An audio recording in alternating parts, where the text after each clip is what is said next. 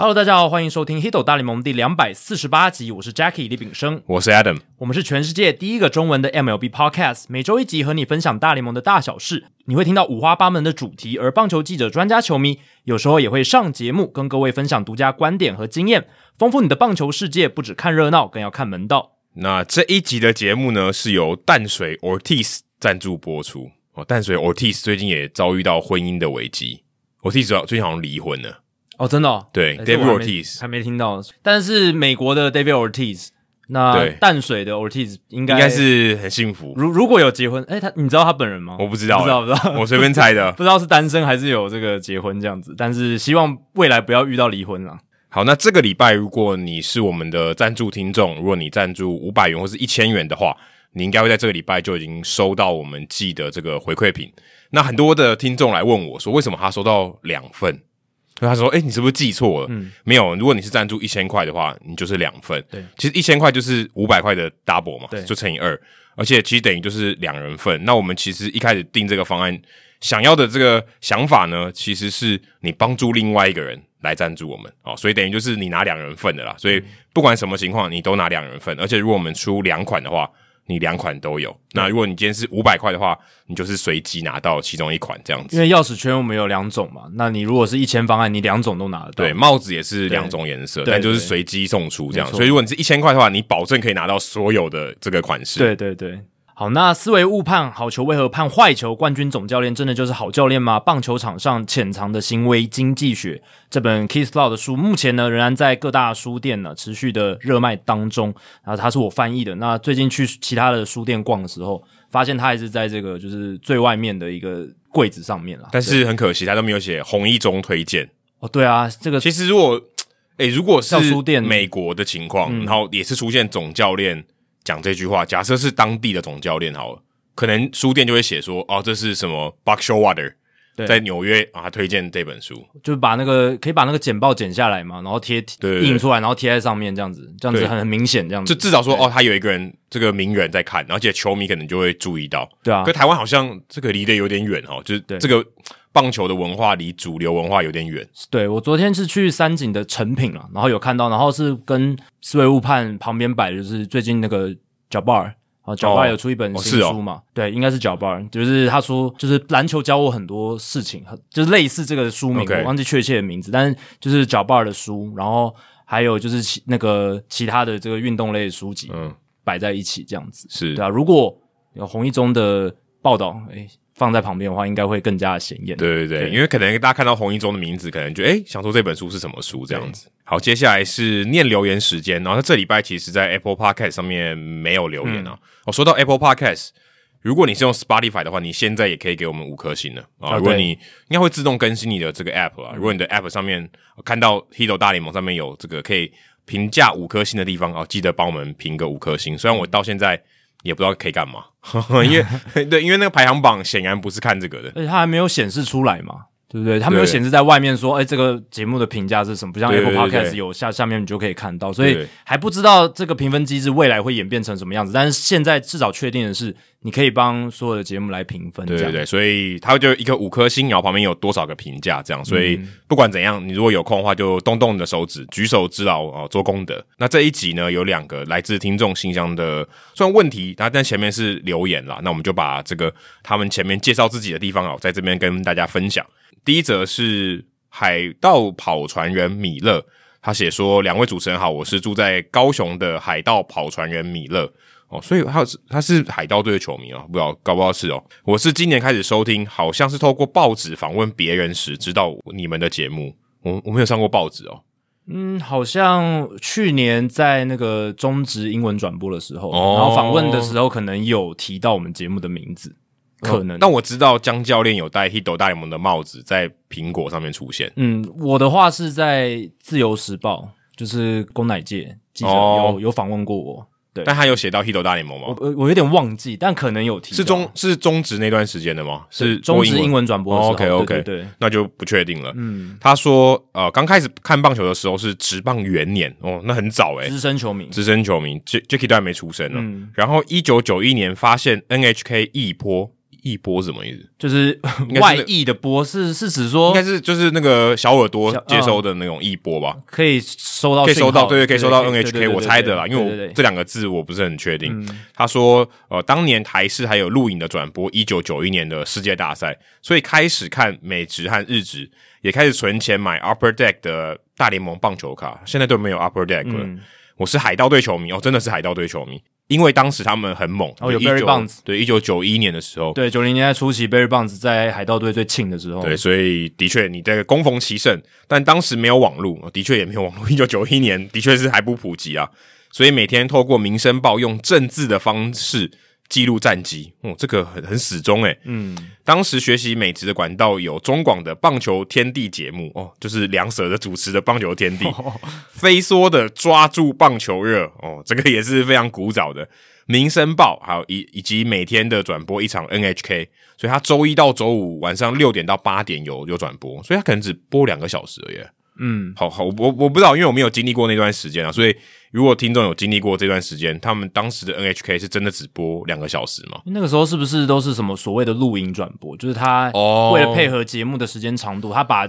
比赛剪成适合他们播放播放的时间长短，但这个 NHK 他讲的不知道是应该是美职哈，对，应该是美美职晚上六点不可能打，啊，对，应有有可能是日职的比赛，但日职比赛不可能只打两个小时，而且也不可能就只播两个小时，对对对对，所以不太确定是什么节目啦。对，但是他讲的应该是美职，嗯，他写到说我的现职是商船船员，对，哦，所以就是水手。对，可以这样讲哦。哎，那上你可以说他水手，哦，但是他支持海盗，就另外一边的。对，但其实也是有很大的关联。虽然对于船员来讲，最不想看到好像就是海盗，就是我说现实世界里面，对对。那 他如果正面一点，可是海贼王，那 也不错。感谢贵节目，让我在早上四点当班的时候不会度孤之外，也学会趁放假骑单车的时候收听。我，所以他四点钟都听我们节目。嗯，哦，贵节目也是我第一个赞助的 Podcast。可惜没抢到帽子，好不好？他可能讲的是第一波吧。嗯，之前几波。对，之前几波。不过我承诺我会带着思维误判到船上，也希望第二个赞助是台北市立棒球场啊，因为呃，我最近在台北市立棒球场最后一集有提到说，呃，我们的这个节目也会用赞助的方式啊，算是募资的方式来成立，这样子就继续第三季会用募资的方式。那另外，我觉得收听贵节目的听众好像是一九六零年代的汉堡乐迷。正在参加一支 B 开头的英国伟大乐团的起飞，哦，就是那个 Beatles 啊，嗯、又怕对，又怕太多人发现，而我很高兴身在其中，点点点，就有一种好像是呃地下乐团、独立乐团那种感觉。那他引用的这些例子呢，也多多少少透露出他的年纪，对对对，对，还还不错啊，就是用他熟悉的一些流行文化来做一个譬喻，这样子。那其实你如果没想到之前的帽子，你现在现在的帽子可以。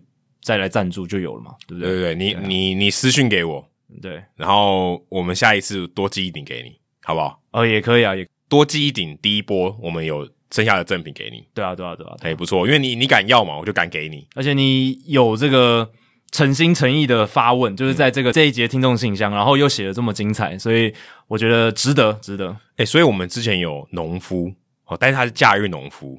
对，然后还有养蜂人哦，养蜂人，我们现在还有这个船员，船员哦。如果还有更特殊的职业，你觉得自己职业比这些人更特别的听众，欢迎来留言。可是，而且他的他是海盗跑船员米勒，米勒应该是 Miller 吧？嗯，Miller 不是那个魔魔麦的吗？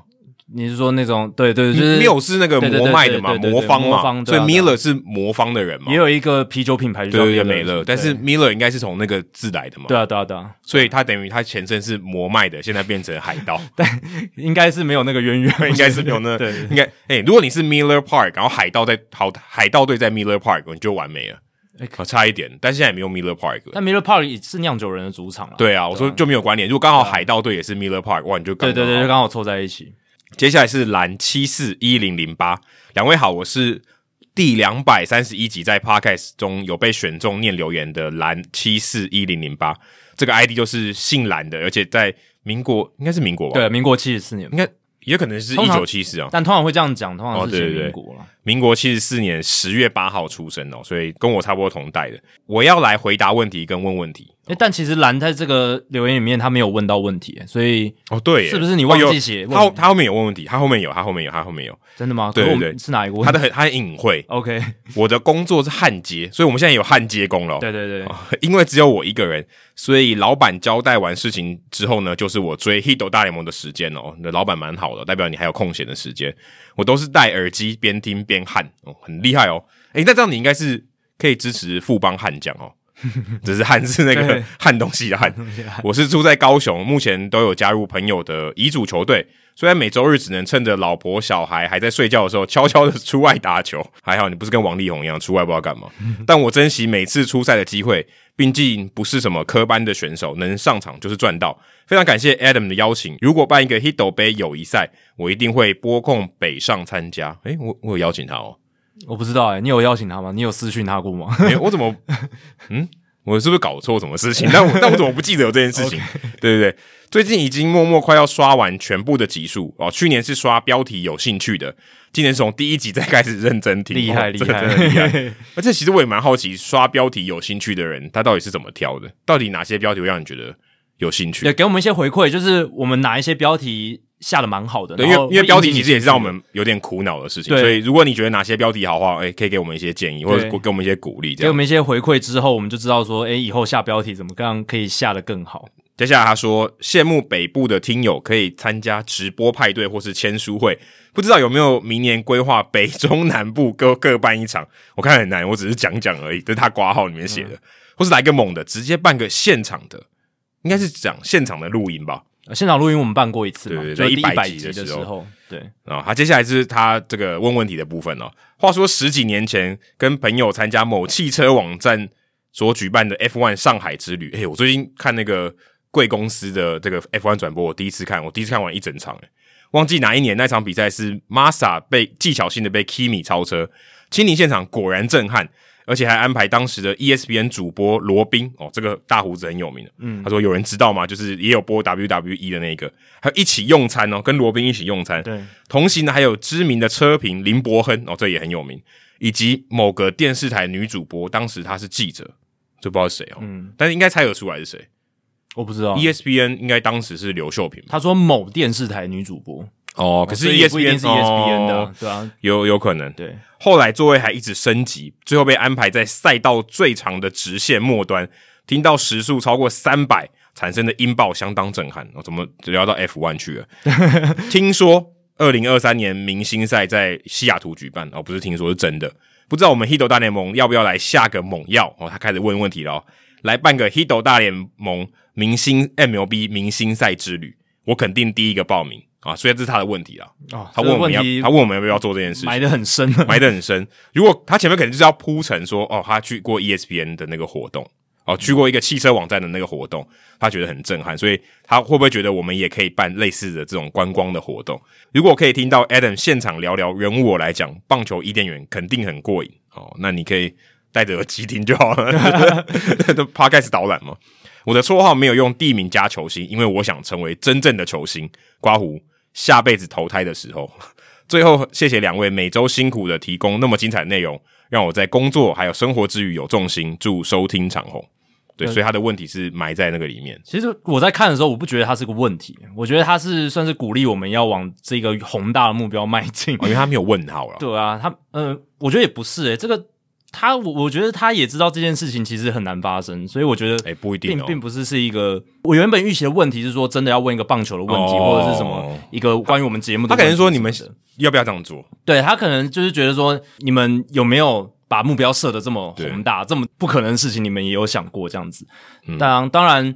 其实也没有什么是不可能的啦，只是说，呃，我们还有这样多久？还有一年半，对，一年半的时间。只是那个效益跟就是对，就是大大家经济上、欸、不一定哦，搞不好有这个。我们现在在听我们节目的没有旅行社的这个这个朋友们，搞不好有机会哦。对，但也要等这个疫情整个缓解嘛。二零二三年，二零二三年应该，嗯，你看美国现在 Omicron 又这样子，哦、对不对？你看 NBA 现在一堆球队都快打不成了。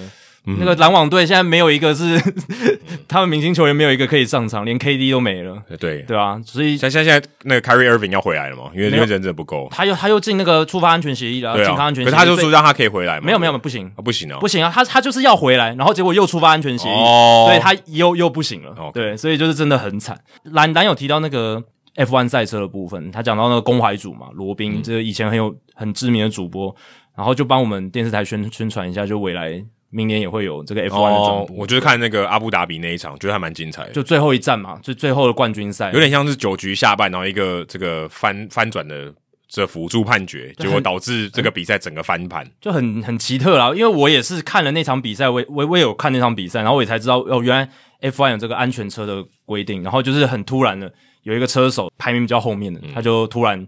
需要维修的情况，然后就安全车撞，撞到护栏了，就安全车走的时候就剩下最后一圈，然后就让重就是重新开始的感觉。而且我觉得最奇妙的是，就我讲一下这个感受，就是那一场比赛，就是 Lewis Hamilton 跟 Verstappen 两个人互尬嘛，基本上就是他们两个人在比赛。可是我觉得好怪哦，就是为什么他在宣传的时候就只有两个人的头，然后其他的车手就是好像好像是配角中的配角。对啊，因为，因为真的就是这样，那场比赛就是他们两个人在比而已，其他完全就是就被他们排就是抛抛在后面。但第三名也有站上凸台啊。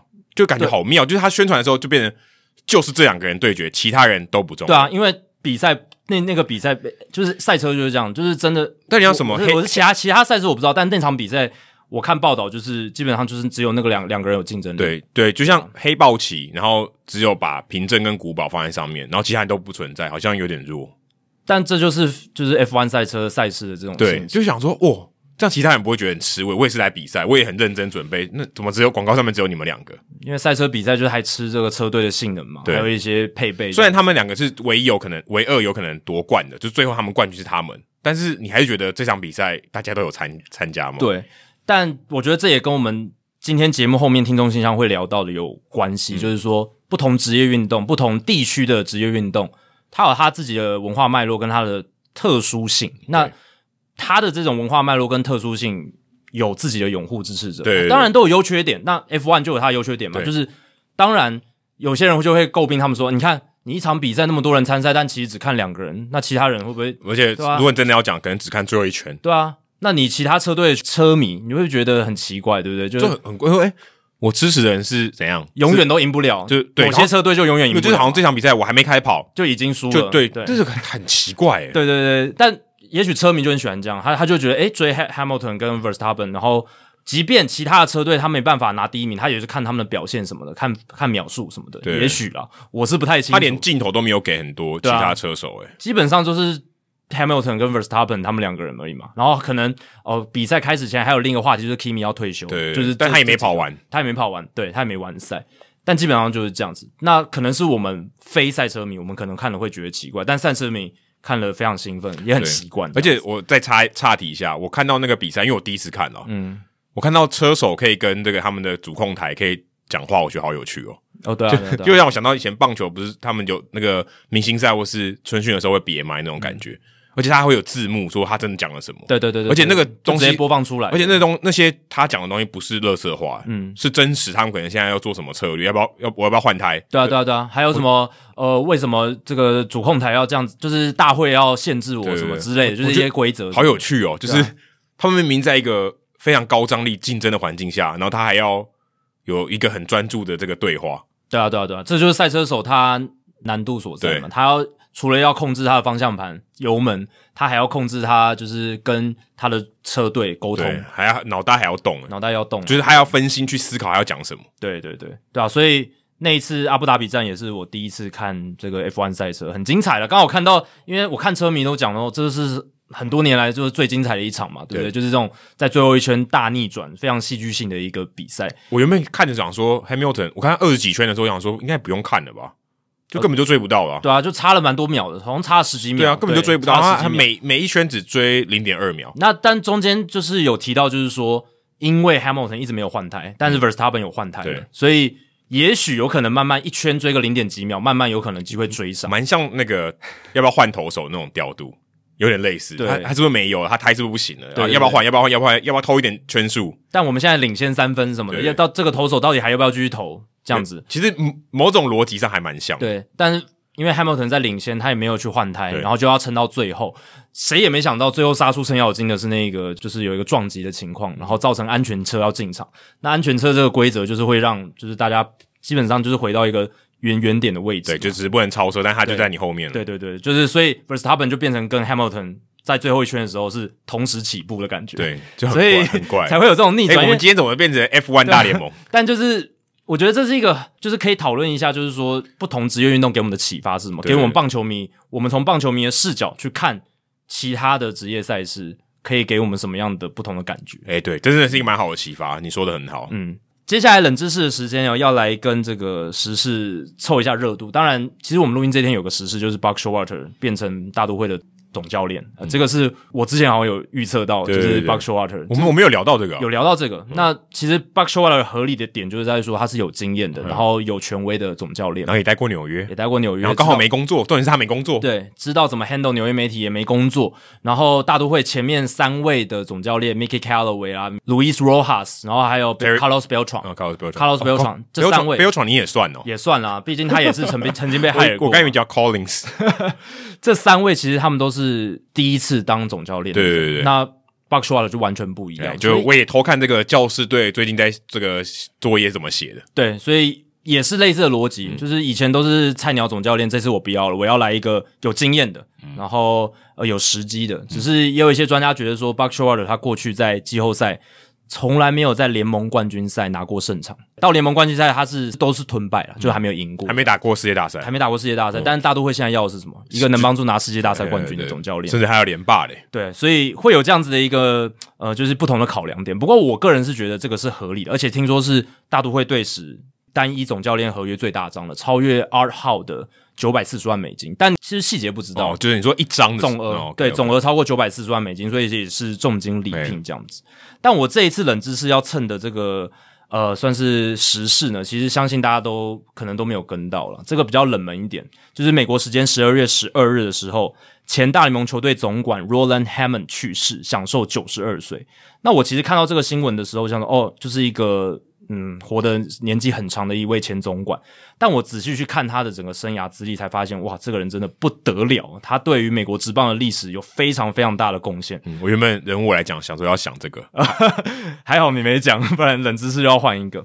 那 Hammond 他过去曾经担任加州天使的球探部门主管，还有白袜队、精英队的总管，也是响尾蛇队的资深执行副总裁。他担任过很多重要的职务，他在棒坛的时间达到七十年之久，是美国职棒史上的巨擘之一啊！七七十年蛮难想象的，就大概就是十几二十岁的时候就进进来嘛，然后呢到九十几，嗯，就快快九十岁，对啊。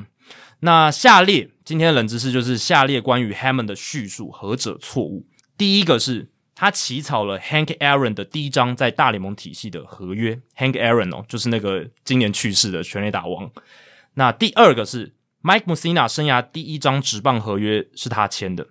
第三，他给了 Tony La Russa 第一份总教练的工作。第四，他创造了亚利桑那秋季联盟。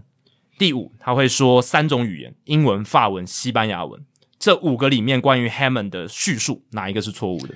我有我有大概看过他简单的介绍，嗯，所以我确定四是一定有的，嗯，然后五也是有的，那剩下一二三，三我觉得应该也是啊，因为他在白袜队当过总管，所以他应该给过 Tony La Russa 工作，只要时间配合得上，但不知道是不是在那个时间点，对，嗯。嗯。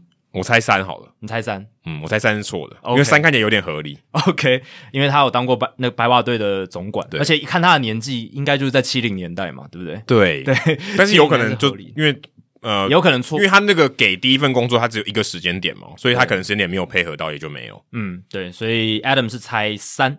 那不知道各位听众朋友猜什么呢？我再复述一次：一是他起草了 Hank Aaron 他在大联盟的第一张合约；那第二个是 Mike Mussina 生涯第一张职棒合约，也是由他签的。所以是代表说他在精英队的时候是九零年代，嗯、或者八零年代，因为 Mike Mussina 是八应该一九一九八几年八八几年的时候是选秀嘛。那三就是他给了 Tony La Russa 第一份总教练的工作；四是他创造了亚利桑那秋季联盟；第五是他会说英文、法文、西班牙文。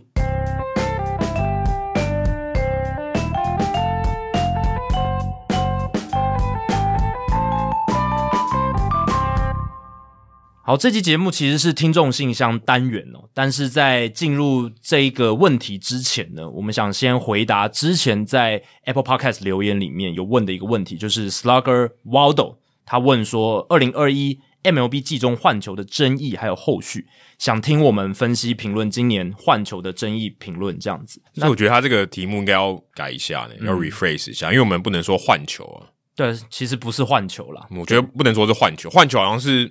你取代了一个 replace，换，对对对对对，但是今年大联盟情况是，他这两种球混在一起。对对对，对应该说，而且他也不是说会不能讲混球。对对对，他其实就是他，他也不是说我们在一个时间点说哦，我们换另一种球，不是像中华职棒这样子，所以换球比较不那么精确，可以这样讲。对，甚至甚至根本没有换呢、啊，我觉得没有到 replace。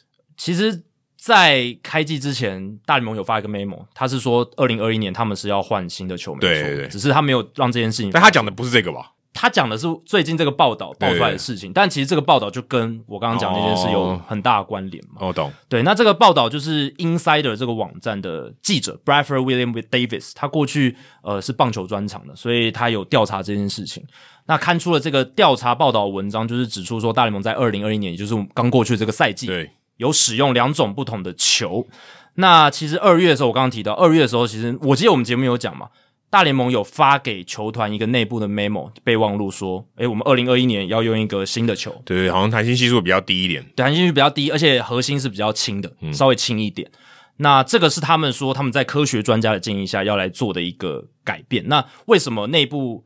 呃，会比较轻，就是因为它内部的核心的 core 是比较轻，然后再来就是它那个羊毛，因为羊毛层它是一圈一圈去圈的。嗯、那他说新的球圈的这个紧密度是比较松的，嗯，所以可以降低它的弹性系数。嗯、哦，这是大联盟讲的，然后球队也都知道这件事情。那我们也必须强调说，其实大联盟他们在二零一八年就收购了 Rollins，就是制球公司，所以他们在这一方面他们有全权的主导权，嗯，他们可以自由的去操控这件事情。严格讲起来就。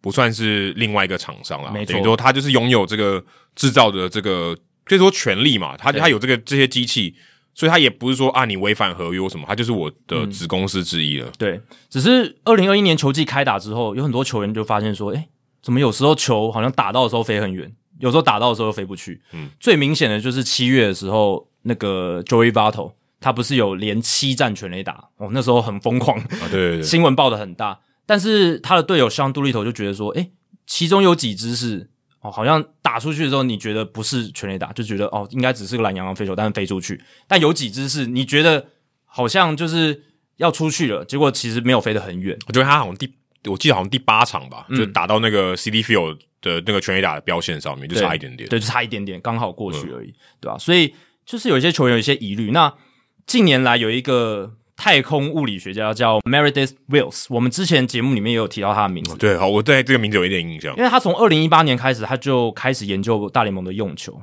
然后在运动画刊 Sports Illustrated 还有 The Athletic 都有他的研究的刊出这样子。那他其实已经算长期有研究了嘛，而且他今年也有做球的研究。他说大联盟。今年在二零二一年，其实有两种不同的用球，一颗就是重量比较轻、比较不弹，嗯，可能就是新的新球。嗯，那另一颗就是稍微重一点、比弹性也比较高的，就是旧的球。就是有两种球，而且呢，他的这个研究我觉得是蛮有说服力，因为他收集了今年来自十五座不同大联盟球场的大量用球。他文章里面写数百颗、数百颗的样本，其实当然大联盟一年要用的球大概是九十万颗，嗯，但几百颗当然。你会说这样本够不够？但以一个独立的调查来讲，我觉得已经是算很很厉害了。但他没有提到说他的球是怎么来的。哦，有，他有提到，他是说他是有很多内线，对不对？我说他这个球，例如说他是假设就是呃插到地上啊，就把这个球拿回去。哦，对对对，他也没有说他的结果是什么，对不对？他他只是有很多内线，然后帮他从球场收集球，但不知道这个球经过什么事情。对，就是对，他是不是全力打球，或者是不是界外球？他真的有没有被场上打过？搞不好也不知道。嗯，因为这个本身就是一个蛮难度很高的事情，你要有。你的内线，而且他不能透露自己的身份，他做这件事也有很小心。其实说真的，他如果真的这样子，应该是违法的吧？大联盟不允许的啊，因为这个都是没有。可是如果你今天是收集像乔像乔丹那样子，他自己去接一大堆界外球，嗯、接到，然后假设这个是比赛用球，嗯，那这样应该是合法的吧？对啊，就是这样的来源应该就是 OK 的。应该就是说我不会全力打球啊，就是他飞出场外就是观众的赠品啊。对啦，有可能对啊，这个他的如果是球场内部的人员，然后帮他偷渡出去，这可能这应该是违法的，应该是算有点像偷窃哦。对，我我我我是这样觉得，因为我看到这个想说他是怎么拿到的，嗯，他一定是拿，他当然一定要拿这个比赛要用的球，或者他已经被用过，只有这两种嘛。一种是他备用了，一种是他用过了。但我想也有可能是已经用过的，然后也没有人要的，然后他就把它偷渡出来，有可能就是像这样子的一个情况。可是通常如果是实战的球，他如果丢到旁边，嗯、应该是除了球员自己丢到这个观众席以外，他应该都会丢给那个认证的。嗯，每一颗球都会吗？对对对，九十万颗球都会吗？没有没有，九十万颗球有些打到对，有些打到观众席了嘛，对，有些打到观众席。那是有些球，就是那个球员自己下场的时候丢给人家，丢给人家，或是裁判他结束以后要丢给别人。但如果一颗球完全没有任何重要性的话，他也也都会认证所有的球。呃，如果他没有打过，没有在场上，那不会。嗯、对啊，就是他今天说哦，就是预备球，对，也有可能他没有上，他从来没有上场过，没有 game used。对，那他有可能被就是像这个被拿走了。就是他可能摆在旁边嘛，没有没有被用，然后那个工作人员可能就偷拿两两三颗。偷渡出去，可是有可能那个其实是球队财产吧？对，所以这个应该也是肯定是违法的。对，所以其实他在这一讲收集的这个样本的时候，他没有讲的很仔细，他就只是说他有内线，然后去帮他收集这些球。那我觉得这也蛮重要的。如果你真的是你要有一些，当然这个不是什么法律的案子啊，但是你这个东西你的证据要有一定的这个。这个取得应该是要有一个一定的合法性吧？对，可是没办法，大联盟他自己不透明嘛。对，因为你不，你其实说真的，你没办法证明那是你拿的啦。对啊，但是大联盟自己不透明，所以外界如果要了解这件事，只能透过这样的方式。那 Wills 他就是收集到这些球之后，他就去把它们拆开，然后小心的去测量里面的物理性质。那他发现，确实，二零二一年他们有用，就是大联盟在季初提到的新球，但是同时也有继续使用前一年核心较重的旧球。那这个同时使用两种球的行为，其实大联盟并没有告诉球团，也没有告诉球员，也没有告诉外界大众。虽然大联盟后来呢，他们是有说，就是这个报道的记者 Davis，他有拿着这个 Wills 的研究去问大联盟，诶，你们怎么解释这件事情？嗯，大联盟后来就坦诚说，对，我们确实有用两种球，就混在一起，混在一起。嗯，但大联盟的解释是说，因为我们二零二零年因为疫情的关系，我们的这个 Costa Rica 哥斯达黎加的工厂。制造不出那么多新的球，对，哦、所以我们而且二零二零年消耗的球也比较少，对，所以我们要用一些旧的库存，因为去年就只有打百分之三十七的赛季，然后球用的比较少，只剩下百分之六十三的球，我们就用以前的球，然后来补贴一下这个赛季的用量，这样子。其实如果你真的这样讲，其实听起来蛮合理的。然后大联盟说他们也有跟球员工会讲，诶，可是 Davis 他把这件事情拿去跟球员。就是还有球团内部的一些高管、一些总管啊、一些内部人士，他去问他们说：“你们知道这件事吗？”他们说：“不知道，我们不知道今年球季会用两种球。”所以大联盟的这个说法，第一个他说他有跟球员工会讲，要么就是球员工会知道了，他没有跟他的会员讲，可是这不太可能，嗯、基本上不太可能，不太可能。而且这种也不是什么密件啊，对啊，应该是会公开的。所以第二点就是大联盟自己在说谎，这、嗯、这个应该第二点是比较合理。而且 Wills 发现说。这个今年用两种球的情况，它不是就我们刚刚讲某一个时间点突然换，不是哦，它是混着在用的。嗯、你甚至没办法说哪一座球场还用比较多的新的球、旧的球，这都不知道。嗯你完全因为它上面又没有制造日期，对，又不像你买什么一般的商品，我写制造日期几月几号。啊，它其实是有那个 code 的啦，它它有用密码的方式写制造日期。那是球上面有吗？呃，是盒子上有吧？球上面应该没有，好像是球上面还，反正它它它是有个方式是去确认它的制造日期的，是对。然后 Wills 他有去研究这些制造日期，他发现说，其实这个星球从二零一九年年底就开始有在做，所以他是交替的在制作旧的球跟新的球，从二零一九年到现在。嗯、那今年他发现的情况是，为什么他觉得大联盟是在说谎？说除了球员工会不知道这件事以外，还有一点就是。大联盟说他们今年要用新的球嘛，然后他后来说他用两种球是因为去年制造不够，嗯，但威尔斯认为大联盟这一点是在说谎，因为他发现大联盟他们其实从二零二一年，在二零二一年从一月开始到八月都还有在制造旧的球，都有在制造旧的球，就是按照那个制制造日期来看的话，好，这个我也是觉得蛮蛮微妙的，所以他就认为说大联盟是有意的。要在二零二一年使用两种球，而不是说哦，因为我们去年库存不够，所以我们不得已要这样做。他认为大联盟的说辞是不对，呃，应该是说他在说谎，是为了去掩饰他们正在要想要做的某件事情。那有些人认为说，大联盟为什么要在今年使用两种球，是因为他们想要尝试看看两种不同的球哪一个效果比较好，所以可以做一下实验。那他哪知道这颗打出去是什么球？对啊，他不会知道。你要你要怎么验证？这怎么科学实验？就所以这个说法，我是我也是存疑。这是有人认为，就是比较积极的去看待这件事情。但是，嗯，嗯，很多人是觉得说大联盟不知道在搞什么。他们在用球的处理上，这个瑕疵很大。第一个不透明，嗯，然后第二个是为什么要两种球混着用？好，你要用两两两个球混用好了，你为什么不事先跟大家讲？这几个都是非常非常让人不能接受的事情。而且说真的。我觉得，如果把这个提案丢出来说，哦，我们现在就很坦诚跟大家讲说，我们要用两种球，你要不要接受？我觉得也不可能接受，因为这太奇怪了。对啊，就除了除了实验的目的以外，我觉得是没有必要，就是让大家知道这件事情。嗯，就甚至我觉得这样都不合理啦。就是你你如果真的要提有这样的提案，你自己想为什么要这样提案？没什么没什么道理啊，你一定是。想要做实验才会这样做，对对，你一定要想要测试某些事情，你才会两种球混着用。但但我想到的是，其实大家要知道一个很基本的观念哦，球并不是机器做的，所以它其实一定是有误差的。那你今天他拿几百个球，我我其实很也蛮好奇，说他到底知不知道哪一颗是新的，哪一颗是旧的？哦，他知道，因为有明显的。差异有明显的差异。新的球它的核心就是一百二十四到一百二十五克，对。旧的球它的核心就是在一百二十七克，而且松紧程度是看得出差异。这是 Wills 他研究里面所说的一个，就是他分辨新旧球的方式。是，对。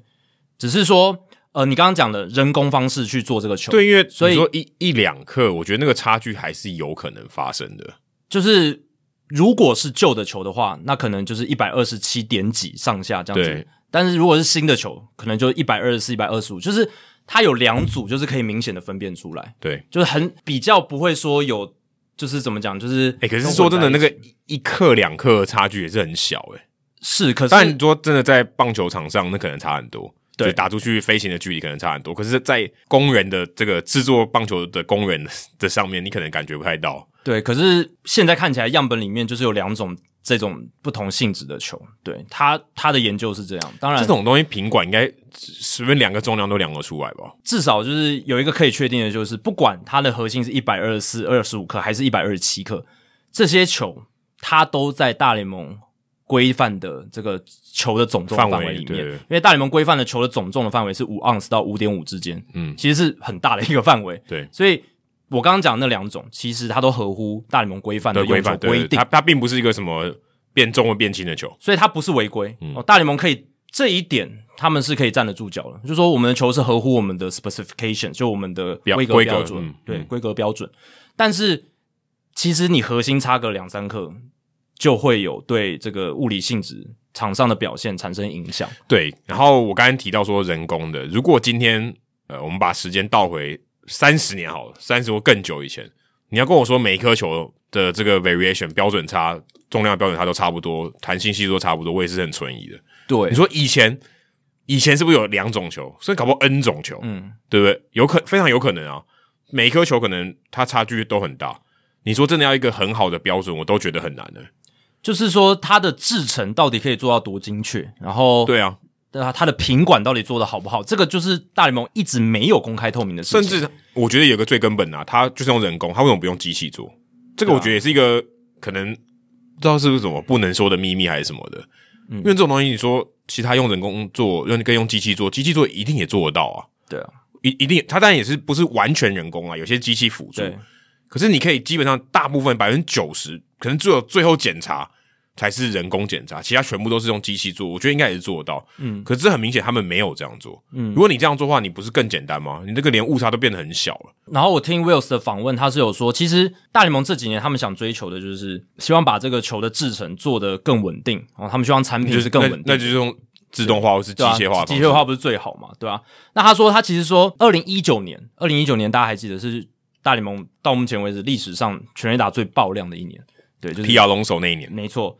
那一年其实球是非常品质非常稳定的，就是都是那一种球，都是非常弹，应该说就是它的空气阻力也比较小的这种球。Wills 是说，诶，其实大联盟有做到这一点，可是这个结果并不是大家想看到，因为它是很稳定的，是会制造很多全垒打的这样子的球，所以大联盟可能发现说，诶，我们制造的规格这可能变得比较好一些了，可是这个规格并不是我们联盟或者说外界想看到，所以他们可又在二零二零年做改变嘛，然后又又在说二零二一年要用一个新的球，所以他们又开始做了一些新的尝试。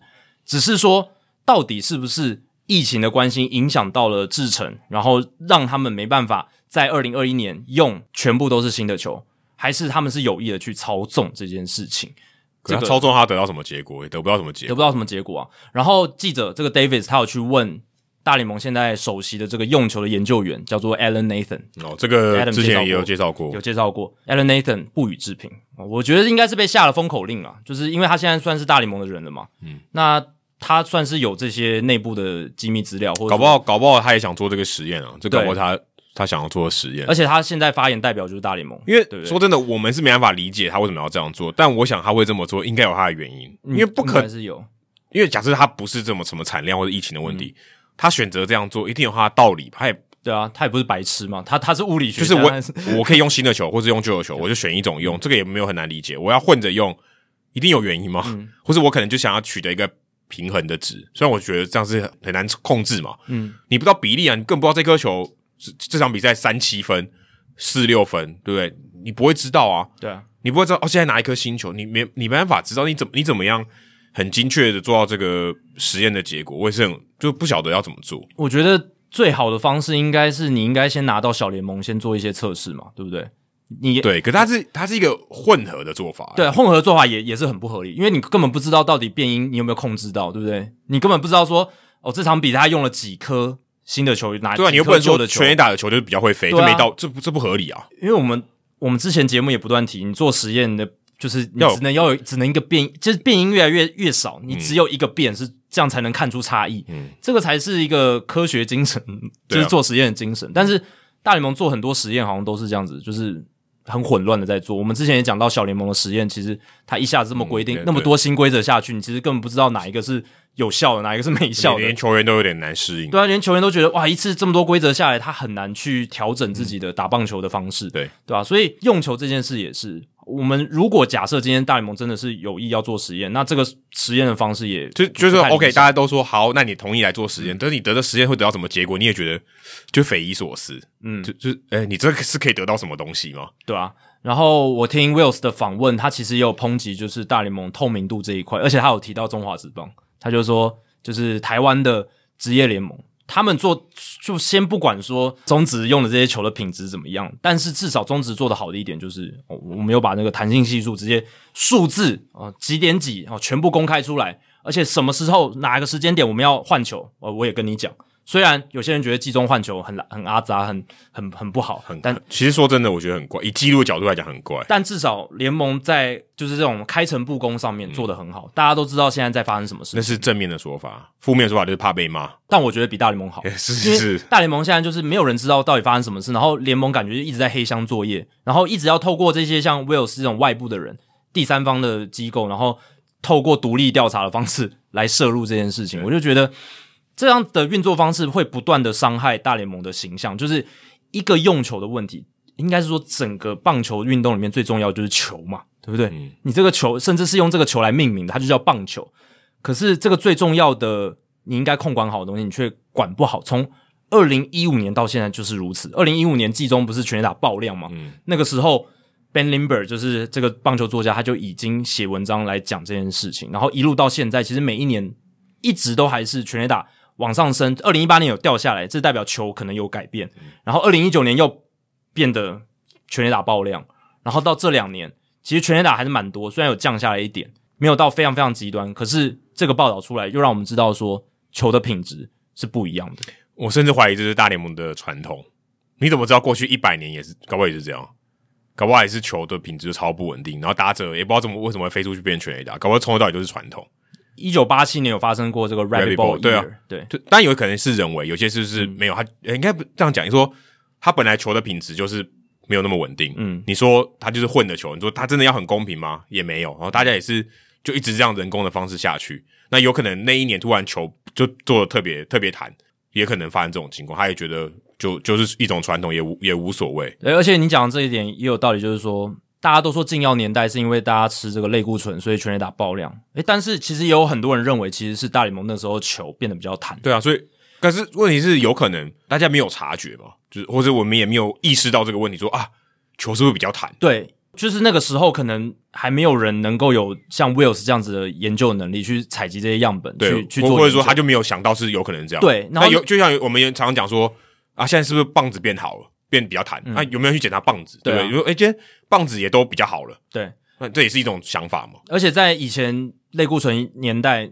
大家就把焦点聚焦在菌药上面，嗯、就不会去想到球的问题。所以搞不好从头到尾它都是不稳定的。对对，搞不好就是球那时候就变得比较弹，所以全垒打整个爆量。然后可能在二零一零年代的时候，那个时候降下来，嗯，就是球的这个品质变得弹性系数比较低。对，然后也不说品质变比较好，而是它就是比较低了。对，就慢慢变低。然后到二零一四年到了低点嘛，二零一四年的这个整个场均全垒打是零点八六支，就是到了非常非常低的低点。那或许就触发了大联盟那个时候想要去。换一种新的规格的球，然后到造成二零一五年的一个改变。反正可能你太多人为的因素掺进去，它会变得比较离谱。对，就是诶，它突然变得很高，搞不好它其实就是有一个，就可能一个常态分布。但我是觉得啦，以我们现在的一些制造的科技，然后诶，它还是人工诶，这还还是要强调一下，它那个就你去你去看那个这一点就很不合理啦。你看去看那个工厂，你想说一年几几千万颗的棒球这样做，OK，你你量的产出还是 OK，量个 OK。问题是这样的品质，你能稳定到什么程度？我是非常存疑的。对啊，所以以我们现在科技发展来讲，你应该可以去更优化自己的制程，而且你又没有借口了嘛？你自己是老板嘛？你自己就是 Rollings 的老板，但是也没有多久，才二零一八，二零一八年到现在。可是这三年来感感觉也是搞得一塌糊涂。对，对，又这一次被爆出来，又是一个很负面的新闻。所以照理来说，他们是可以把制程自动化，然后做到很稳定，对，然后尽量把这个规格。控在一个大家可以接受的范围。对啊，你又不像中华职棒，你的这个球是跟别人买的，对啊，你是主导权在你手上嘛？嗯、那你要怎么样去控制？你要怎么样去呃运用你的球的这个配额，对不对？你你今年要怎么用？你明年要怎么用？你要有规划。那这些其实大联盟有主导权。那一个百亿美金产业的一个运动联盟，你如果连这件事情都处理不好，你这样公信力很低耶、欸。球成本顶多了不起十块钱。对啊。搞不好应该不到吧？应该不到。你你有那么多资源，你可以 hire 更有能力的人来管这个工厂，嗯、或者是把这个品品管控得更好。为什么不这么做？那实验的话，你为什么要在大联盟做这样的实验？如果是真的做实验的话，对不对？这个也是我们很质疑的部分。嗯，你也许可以在其他地方先了解一下他这个球的物理性质到底是什么。嗯、而且我也很好奇，为什么其他的媒体没有报？其实其实媒体报的并不多。对，其实并不多。就是 OK，就是常讲的。报出来，OK，有有人报嘛？嗯、但是没有什么后续，就诶这调查就就就这样没了，也没有人去继续去追踪或其他的。对，我觉得这个很大一点就是说，其他的这些知名记者可能他也没有办法去得到更多的证据，这是一点，就是他没办法像 Wills 一样去收集更多的球，他他也没他问到大联盟的官方的人的时候，官方也三缄其口，他都不跟他们透露任何的讯息。可是就算是如此，其实球员方我觉得我听到的也很少。就球员说：“哎、欸，我也觉得怪怪的，对不对？就是相度里头 maybe 一个。其实用球的这个议题呢，在追的其实一直以来就是我看到就是这个像运动画刊的 Stephanie Epstein，、嗯、然后还有就是 Meredith Wills，然后还有像 Ben Limber 这几个，然后棒球指南就 Baseball Prospectus 里面的 Rob Arthur 这、嗯、这几位他们在追而已。其实主流的真的报道就是。”跟着这些记者而已，他们没有自己去调查这件事情。像 Ken Rosenthal、像 Jeff Passan、Buster Olney、John Heyman 这些我们平常台面上看的很大咖的，可是真的这件事情很严重，这些人就会，他们一定会去追的，对他们去挖。所以，所以，其实代表说没那么严重，也不一对。其实你看今年全垒打的数字，还有得分的数字，你就知道今年其实没有很极端。你跟二零一九年比，嗯、其实真的还好。二二零一九年的时候，场均全垒打一点三九支。今年当然还是非常高，一点二二，这在历史上还是很高，可是比二零一七年低耶。二零一七年是一点二六，对，所以今年整个数字数据上并没有那么极端，所以或多或少减少了这一篇新闻它的一个冲击力道。哎、欸，对啊，就是有差吗？对，就是如果这就会换三个字，有差吗？对，你你做这件事 OK，有瑕疵，你的做法有瑕疵，可是结果看起来没差、啊。而且大家会说啊，那些什么玩运动博弈的，他们是不是气得跳脚什么的？老实讲，我也觉得还好，因为他们事前也不知道这件事，而且就算知道了，他也不知道从何去了解起。对，对，对他讲没有优没有 age 没有优势啊。那啊，他他根本不知道说哪一场比赛是用新球比较多，还用旧球比较多？这又不是什么像什么赤壁之战，你知道东风要来，对对对对对，你又不知道，就只有你知道，那 OK 嘛？可是问题是没有人知道啊，完全混在一起，你根本无从了解。对啊，对啊，所以就算他提前知道，然后也没有用啊，也没有用，因为混在一起用，那你也没办法去预测嘛，对不对？所以完全没有办法。然后数数据上呈现出来，而且今年其实还有一件事情是让。用球这件事情的锋芒比较掩盖是什么？就是外来物质事件嘛，嗯、对不对？外来物质，我们从季初一路讨论到球季结束，都还在讨论这件事情。现在现在没有了，现现在没了。但是季中我们大量的讨论。对。然后，其实外来物质这件事情是这个球季大家比较关注的焦点，嗯、去影响中心德目数据。对，中心德目。那用球这件事反而是比较没有被讨论，在今年季中的时候。嗯、那当然，季末爆出来这件事，我觉得它真正意义在于说。大联盟，你什么时候要把你用球这件事情呃正视，然后并且好好的把这个透明度建立起来，嗯，然后品质稳定一些，不要再搞什么一个球季两种用球，然后呃可能公开说一些听起来像是搪塞的理由，这都是很不理想的在公关上。而且时间点，我强烈的怀疑哦，这是跟风管有关。哎，哎，劳方呃说，我我今天要跟你谈判，对不对？嗯，我降低你的 credit，你说你就是不诚实。你这件事你有做好吗？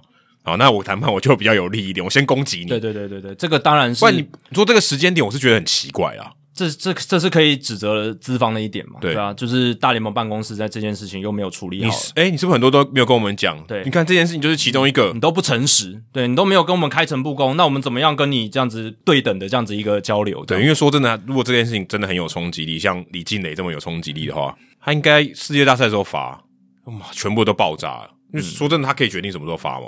对啊，对啊，对啊。他现在发，我觉得冲击力好小哦，就是没有造成什么冲击。因为我是觉得，就是因为今年的整个联盟整体数据没有那么极端，对，所以他也没有，他，他也没有说服力。就算是他真的哇，两个用球用的真的超混乱，而且大联盟就是搞得一塌糊涂，可是实际的结果上并没有造成太大的冲击，嗯、所以也降低了这个报道的重要性。毕竟有这么多颗球，但我们必须说，我们就是身为这个算是报道大联盟媒体，我们。对于大联盟的要求，我觉得我们要高一点。这件事情上啊，就是用球这件事，所以我才会说这件事虽然没有对整个场上比赛结果造成什么真的太轰动的影响，可是对于大联盟的诚信，对于大联盟的这个用球的品管要求，这件事情上是再打上一个问号。那希望未来他们可以好好改善这个问题。嗯，可能之前都没有人注意到了，突然感觉好像有点严重。对。好，那接下来聊完比较沉重的这个话题之后呢，就来听众信箱的时间了。一百多克不算很沉重啊，对，一百对，其实球本身不重啦。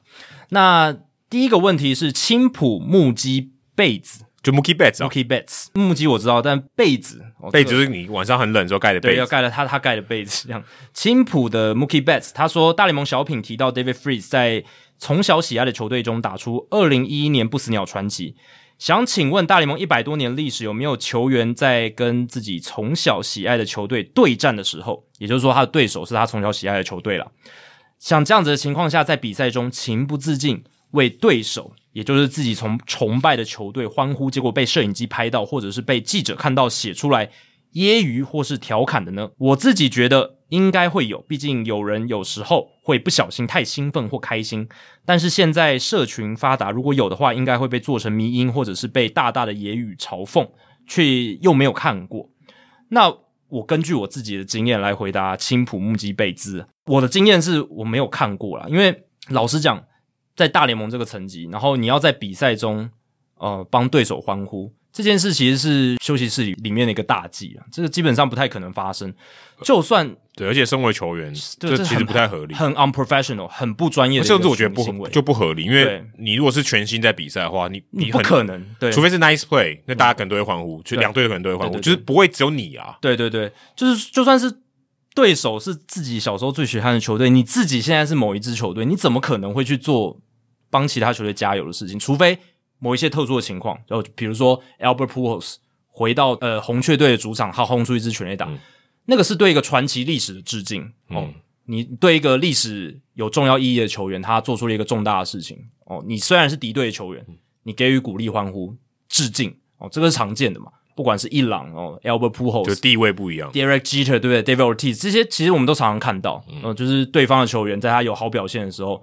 或是有里程碑的时候，比如说三千安、五百轰这种时候，上去给他鼓掌。可是全部人都会做，都全部人都会做，甚至不只是球员哦，全场球迷也都会做的。嗯、你看那一天，Albert Pujols 在红雀主场打全垒打，是红雀球迷帮他欢呼。他虽然是敌对的球员，嗯，对，但这个就是全部嘛。那你说单一的，真的我从来没看过，也很不合理。他哥哥或他弟弟，可这个也不合理，因为这个也不是他支持的球队，就是他是为他的亲戚对开心嘛。所以就是会有这些特殊的原因，才会有这样子的情况。不可能说哦，我小时候支持这支球队，然后我现在跟他比赛，哦，他们赢了，我很开心，不可能的。我觉得是不太可能的，对吧？所以呃，这这就是我的回答。Adam，你自己有看过这种情况？应该。应该也没有吧。甚至我跟你讲，你连记者都不会。对啊，记者假设你是跑这队的 B writer，你都不会说这队赢了，你在那边庆祝、大大叫或什么，很难呐、啊。就是你如果正在工作的时候，你不能这样。而且我想大家也都会克制，就是那个是一个、嗯呃、怎么讲？就就像你看电影，不要大声喧哗那种，你会自己克制嘛？你会就很开心，对，可能大家会笑，可是你会知道你不能这样做，就是你这是一个。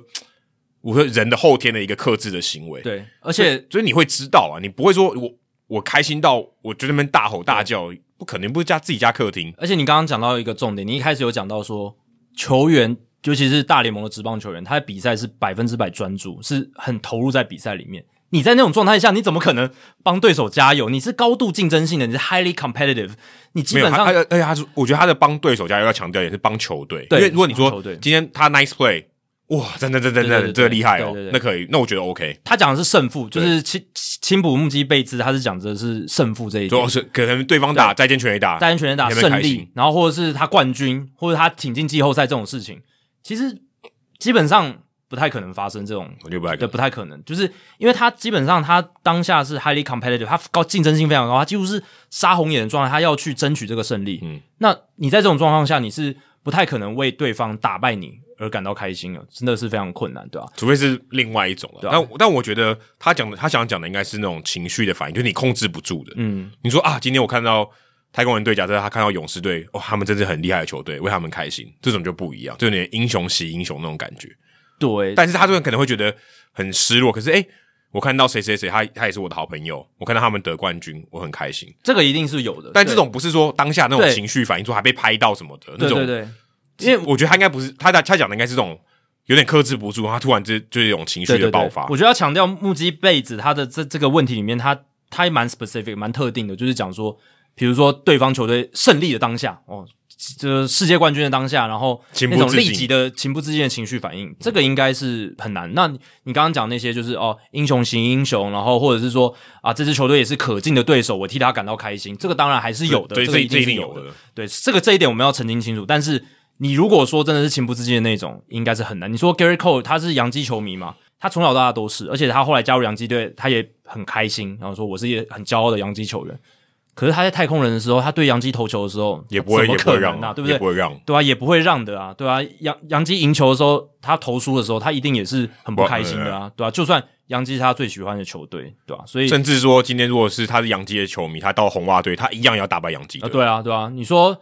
Johnny Damon，他以前在红袜队，后来到洋基队，他会因为以前在红袜队待过，他就在洋基的时候就还会帮红袜队加油吗？其实也不会嘛，对不对？对啊，这不可能发生的。呃，季后赛搞不好，就是他们有一队没有打进季后赛，搞不好说那当然合理嘛。就是如果就像什么 Juan Soto 还帮道奇队加油，季后的时候，对不对？那当然就你不是在场上，你不是竞争的对手，嗯、可是呃，青浦木基贝子他强调的是在比赛当下打败我们这一队，打败我们这一队。嗯那这个脉络哦，就完全不一样了，对对吧、啊？你私底下要支持你以前的队友，那当然可以啊，对吧、啊嗯？这个这个是非常非常合理的。好，接下来是台北的 Danny 哦，他上面有写他是 Danny 哪一个球员哦？Danny 现在我想也想不到什么球员呢。Danny，我现在只想到 Danny Danny Graves，但但是还有好久以前，还有 Danny Valencia。哦，Danny Valencia，这也好久以前，对，就是现在应该已经不是现役了，应该不是现役了，嗯、但叫。Daniel 的很多，Danny 的很少，但 Danny 就是 Daniel 啊，对对啊，就是小名嘛，Danny Nigo，这这也是一个很有名的大联盟投手。对，对，对，他的问题是，请问大联盟明年会封馆吗？哦，他这个问题是有比较久啊，是十一月二十五号、嗯啊，已经封馆了，已经封馆了，所以你也你也看到了，我是节目的忠实听众，时常收听贵节目，觉得贵节目真的是优质用心，非常谢谢，也希望你们可以继续努力经营下去。只是听到你们最近常常讨论大联盟国际化的议题。我很难理解为什么节目一定要常常关注此议题，为何大联盟就一定要跟 NBA 或者足球相比？他讲的足球应该是 soccer 那个足球，何必一定要强迫很多国家的人都要喜欢棒球呢？我是看到这个题目的时候，我是觉得。我第一个反应是觉得“强迫”这个词有点重了，用的太强烈了。对，就是我们也没有要强迫所有人都要喜欢棒球。就是例如说，我们把珍珠奶茶带到别的国家，然后说：“哎、欸，我们在那边开一个珍珠奶茶店。”我们没有强迫大家要喝啊。对，我们就是鼓励推广。哎、欸，你想喝就来喝，但我没有说我灌下去，对不对？对啊，就是我觉得没有到强迫。但是我觉得讨论这个问题有一个很重要的前提，就是棒球其实，在刚刚你提到篮球或是足球，soccer 那个足球，相较起来，棒球还是小众的运动。对啊，所以其实。在推广这件事情上面，棒球是相对弱势的。对，是是小咖啦，应该这样讲，就小咖啦。是我看到一个这个统计的排行哦，第一名，当然世界上最受欢迎的就是足球，这完全不用怀疑。第二是板球啊，你虽然没看，但是它很受欢迎。第三个是冰球哦，冰球，俄罗斯、加拿大、美国都有在打，甚至比较冷的一些国家都有在打，可能瑞典，然后芬兰也都有在打。网球也很受欢迎，排球、桌球，桌球还比棒球前面哦。再来是篮球，嗯，第八名才是棒球。这个数字，呃，说他关注的人的这个数字，我就不念了，因为大部分其实大概就是几十亿、几千，对，几几千万、几十亿这样子。但足球是非常非常多，足球有四十亿人口在关注。对，其实足球跟板球有一个最大的原因，就是以前英国殖民时代，他把这些运动推广出去。而且板球虽然他打的国家比较少，但是他在打的地方都是人口超多的，就印度啊，就印度，印度就灌一大堆。然后桌球，大英国协的地方都有嘛，像桌球就中国啊，我是一灌就灌十几亿，就灌十几亿，当然不可能十几亿的人都灌，但是也是很多，因为桌球是他们的国球之一。所以其实我觉得讨论这个问题是，你要有一个先有一个前提，就是棒球其实并没有你想象中那么受欢迎，嗯、所以我们才要推广国际化，因为它相较起来，我比那些前面七个运动都还差诶、欸、对啊，就是说受到关注的程度，代表我有很大的努力空间。嗯，为什么大家不能看足球也看棒球？你会问这个问题嘛？对不对？那为什么他们喜欢足球？那为什么他们不喜欢棒？不能喜欢棒球？没有说这个不是呃，王力宏只能爱李金磊或是什么其他的？你可以很多喜欢很多种球类嘛，其他很多种运动，这是可以的啊。说棒球代表说足球有这么大的空间，棒球应该也可以有努力的空间。而且我觉得讲的现实一点啊，毕竟我跟 Adam 都算是在棒球产业这个大雨伞底下的从业人员，已经算是这样。因为我们也有经历过不是的时候，也有对，但是对于我们来讲，其实。棒球这个运动，如果在国际上面越来越热门，越来越多人喜欢，那对于我们来讲是好事嘛？对，对不对？我们能够，当然，我们也是要生活，我们也是有生生计上面的考量。如果它这个产业越大，诶，我们能够从中得到的东西也越多，我们得到的回馈也越多，对不对？但对我们来讲是好事。所以，我们除了推广之外，如果棒球这个运动它在国际上得到更大的声量啊，对于我们节目啊，对于我们未来，我们如果持续的喜欢这个运动，都是一件好的事情。所以。我们不是要强迫大家，强迫全世界都要喜欢棒球，但是我们希望站在鼓励的角度、推广的角度，如果更多的人加入我们的行列，这个社群越来越大，都是对于这个棒球产业里面的人，甚至球迷来讲，都是一个比较好的事情。对他 j a c k i e 把我想讲话讲完了，但 其实如果你刚刚讲完媒体，就讲我们自己的这个出发点，嗯、如果你以球迷的角度来看，你也希望说这个市场变大，今天变大代表一件事情哦，参与的人变多，代表它强度会提升。嗯以前美国职棒是这样子的程度，都只有美国人在打，或是中南美洲人在打。现在有亚洲人进来，大谷翔平加进来多好，对不对？整个强度变强。如果今天棒球从来没有带到日本过，就绝对不会有大谷翔平。对啊，这个这个这个没办法否定我嘛？对，如果当初这个传教士没有到日本，对，把棒球带进去，嗯，永远都不可能有大谷翔平，嗯，甚至可能非常非常久以后了，对，可能他真的是奇才，然后突然到美国，然后开窍这样。但这种就是就是这样子，所以。你会希望越来越多，这个市场越来越大，你看到这个竞争的强度就会越来越强，这个非常合理。大家看到台湾的篮球、台湾的棒球，其实就是这样的道理啊。市场就是这么大，你的强度要拉高，就是有一定的困难度。所以你如果真的期待，你可以看到更精彩的棒球，你应该是希望这个市场越来越大。越来越多人参与，你看到东西就会越来越品质越来越高。对啊，品质越来越高之外，你的选项也越来越多，因为会有更多的职业联盟出现，对不对？就，就像就像篮球嘛，你看台湾的篮球就是一样的道理。对啊，而且你看欧洲有这么多的职篮，那你棒球有吗？没有嘛？对啊，欧洲就但 欧洲可能像荷兰可能有职棒，可是但是应该是 semi pro，应该是半业余的，强度也很低啊。跟但你说日职、韩职，我们中华职棒是不能比。对对对，对啊。但是就是一个推广的性质，那。而且棒球真的有一个我们现在看到的趋势，节目上也常常聊到，就是不受年轻人欢迎嘛。这是一个你用肉眼就看得出来的事情，你就去现场看这个大联盟的比赛，你就看到老人的比例是真的比较高。嗯啊，但是你说年轻人不喜欢我，我是有点存疑啦。就是什么样的角度不喜欢？你说要不要进场，这只是其中一个指标诶。你说我还是会看影片呢、啊，我还是关注新闻，可是我没进场，因为我可能有更重要的事情要做。这也是一种喜欢，对，或者说我今天原本要我看三个小时比赛，我就看我看不下去啊，我看一个小时，我看精华总可以吧？我看全垒打，我看得很嗨。你说 要看完整场才叫球迷，嗯、只看 highlight 不叫球迷，这也不合理。对，所以在网络的时代，我觉得你评估进场人数什么，这个还是有点，我觉得还是有点瑕疵。它只是其中一个指标，但我们不要以偏概全，应该这样讲。但是我可以确定的是，的确。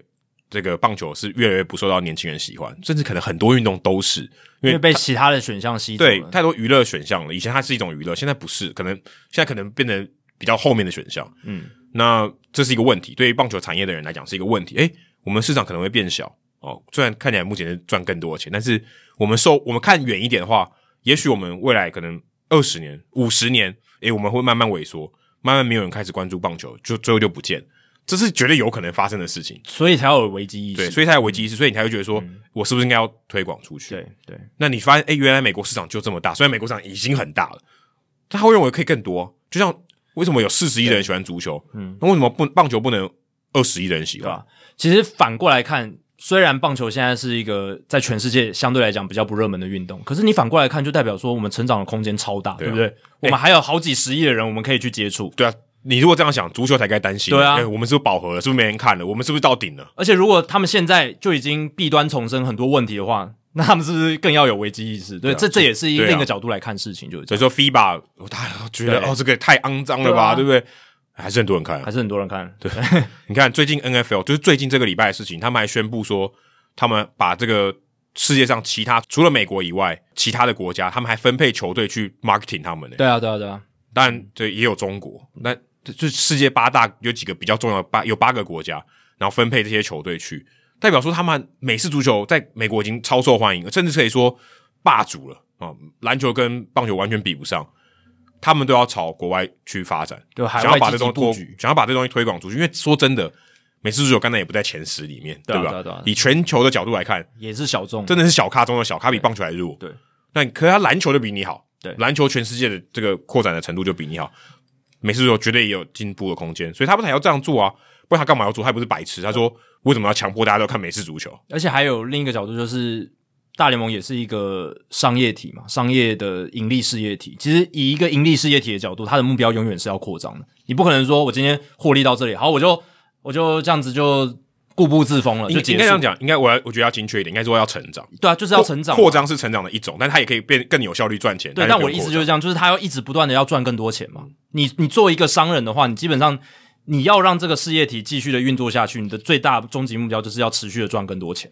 那你如果今天不是这个目标的话，你公司马上就基本上就会我我很快就死掉，或者就要维持住，但也很难维持住，基基本上不是维持住了。你的目标一定是希望可以越做越好，你的业务范围越来越大，对啊，你才有看到 Statcast 啊，不然他哪来的钱去投资这个？所以基本上在这样的原则底下，大联盟一定也是朝这个目标发展。当然，我们之前也聊到说，诶，像大联盟 Rob Manfred 他有时候会脱口而出说什么大联盟就是一个地方性的运动什么的，然后去反驳一些说辞，但。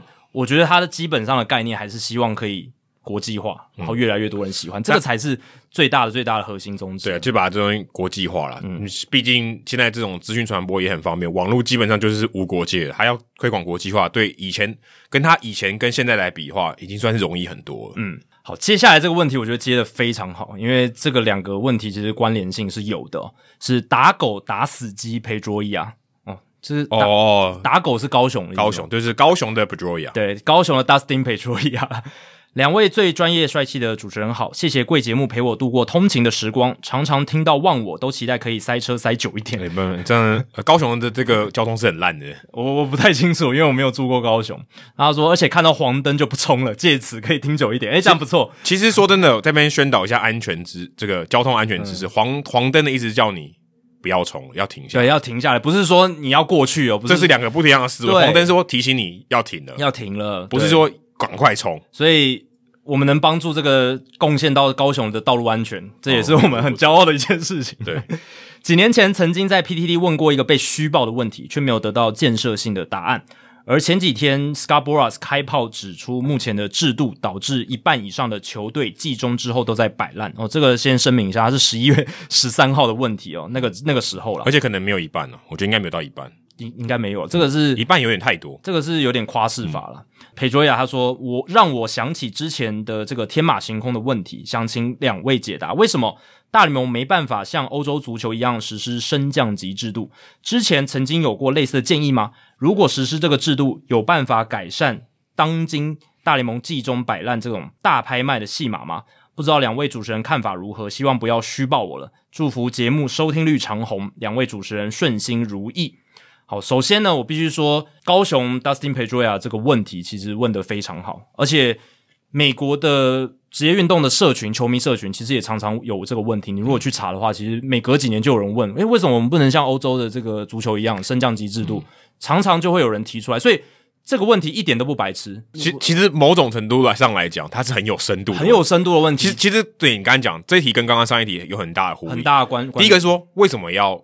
我我我这样不是很好吗？为什么我要出去？或者我要拓展？嗯、这个问题是为什么我们不能学学别人？对，为什么不能借鉴人家的经验？对，呃，为什么我一定要采用现在这个制度？而且他会这样讲，一定代表足球比较好。对，就是有可以值得学习的地方。对，就是足如果足球比我们足球足球发展的更差，我干嘛要学他？对啊，为什么足球现在有四十亿的人在喜欢在看？所以可能他认为可能制度有帮一些忙，啊、所以他才要说，那我们要不要接近足球？所以我必须说。高雄 Dustin Pedroia，你问的问题这个问的非常好。那再来就是回答这个问题本身。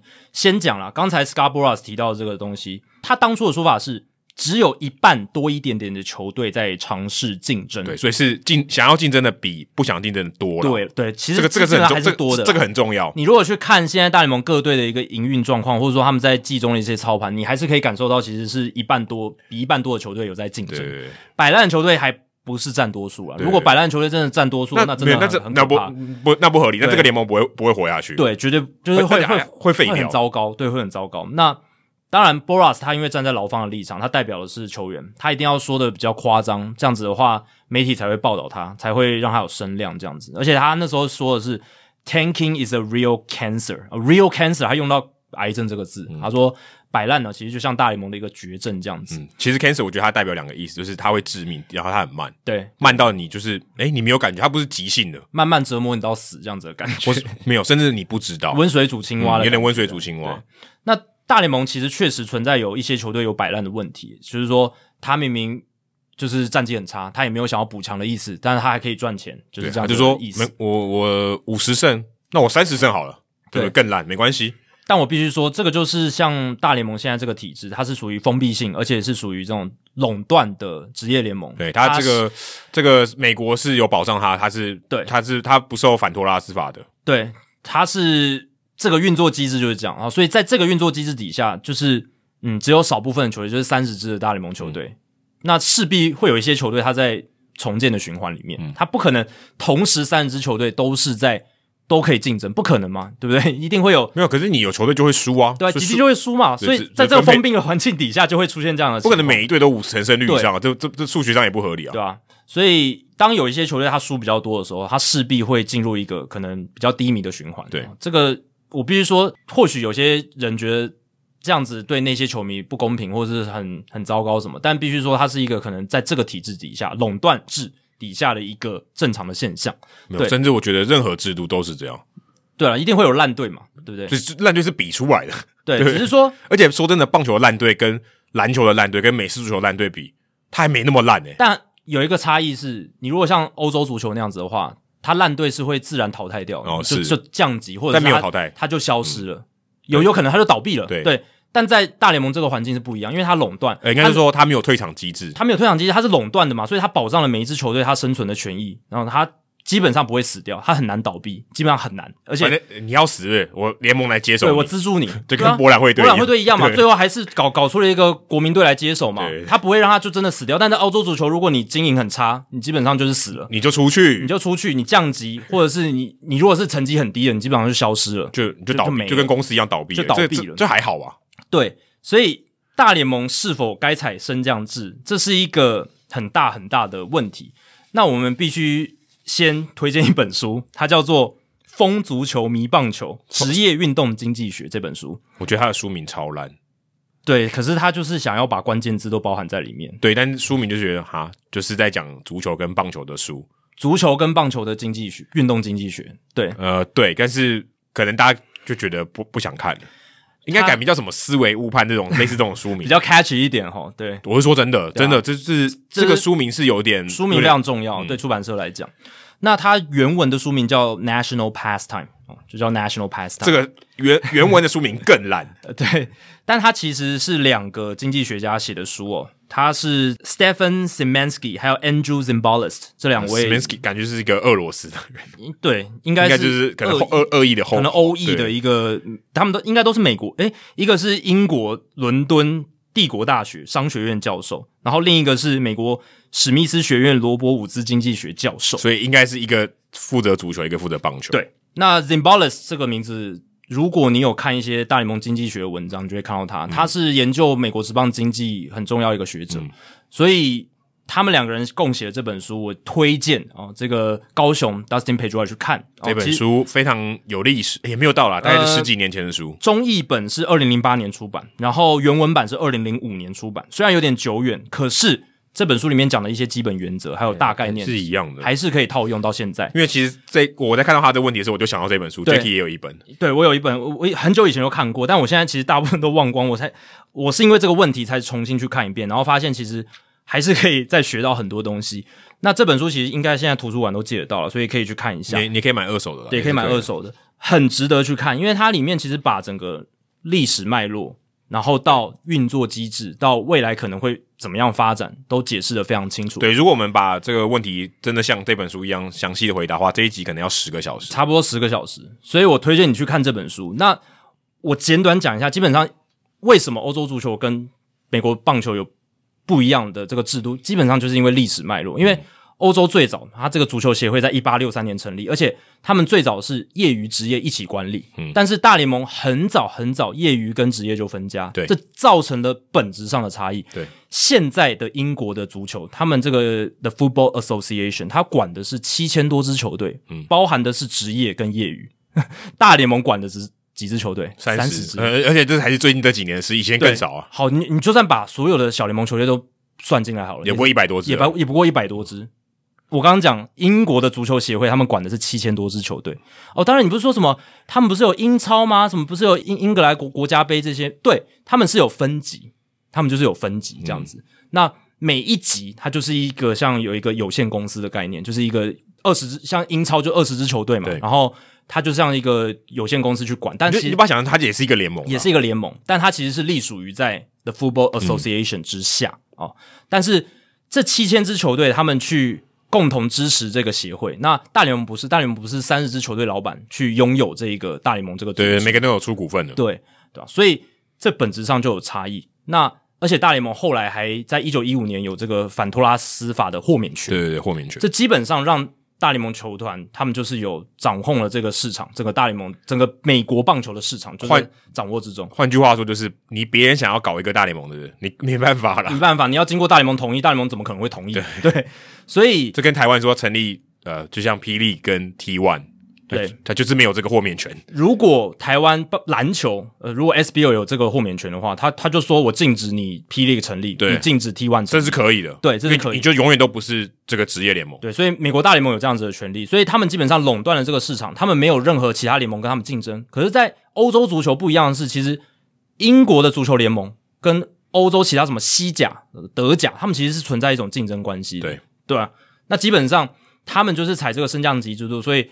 呃，基本上都有好坏优缺点。那大联盟这边我们刚刚讲的，其实就是你这种摆烂的烂队，他还是保有生存的权利。所以有很多人，而且大联盟的这些球队呢，他们可以用一些政治手腕去迫使公部门来资助他们盖球场。哦，这个很多啊，这个在欧洲足球是没有的。所以欧洲足球他们面临到一个问题是，有很多球队是。盖不出球场，或者说球场非常老旧。就我真的很穷，我穷到连球场都没有吧，还跟别人还跟大学借。而且他们还有一个因素是，因为球队他不一定能时时刻刻都在那个层那个层级，嗯、有可能某一年比较弱，他降级了。嗯，那老板他可能就不太想加码投资，嗯，他可能就觉得啊，我明年可能就赚不了那么多钱了。我现在球员好像快老了，一些明星球员快老了，所以我看这本书了，就是这个《National Pastime》这本书，他就写到英国足球联盟他们在。九零年代末期，有一些很大型的球队，它的球场其实跟二十二十世纪初期基本上是差不多，都是木造球场。然后分威 Park，对分威 Park 的感觉，分威 Park 一到一九九零年还在用，你能想象吗？所以他们有时候哦还会有火灾什么的。当然那是可能二三十年前，现在可能又不一样，现在可能球场有一些改进。可是他想讲的就是，在升降级制度底下有它的弊病存在，就是很多球队容易破产，很多容易球球队就死掉。当然最顶尖的球队他们是。很有钱，没错，就豪门，豪门对，但他们他们那个豪门跟贫穷的差距才叫大，很大。嗯、那就棒棒球说光芒跟洋基，你去跟其他的足球的豪门跟弱队比，哦，不是说不是弱队啊，资本比较小的队伍，那个差距才叫几百倍。对啊，所以棒球这一边，大联盟这一边，他们相对是很好控管这三十支球队的一个竞争平衡。嗯但是在欧洲足球的话，基本上也就是那大部分时候啊，英超里面就是那几支球队嘛。嗯，不过你刚才讲竞争平衡，所以其实他们相对起来，他们是比较不注重竞争平衡的。你有钱就是强，对啊，你你你没钱，啊、你要强，你就就凭本事。在英国的这个制度里面，这种升降级制度，其实有可能大部分的球队，他永远不可能打到英超，永远不可能，对不对？就是有一些比较低层级、啊，或者有个可能一个天才。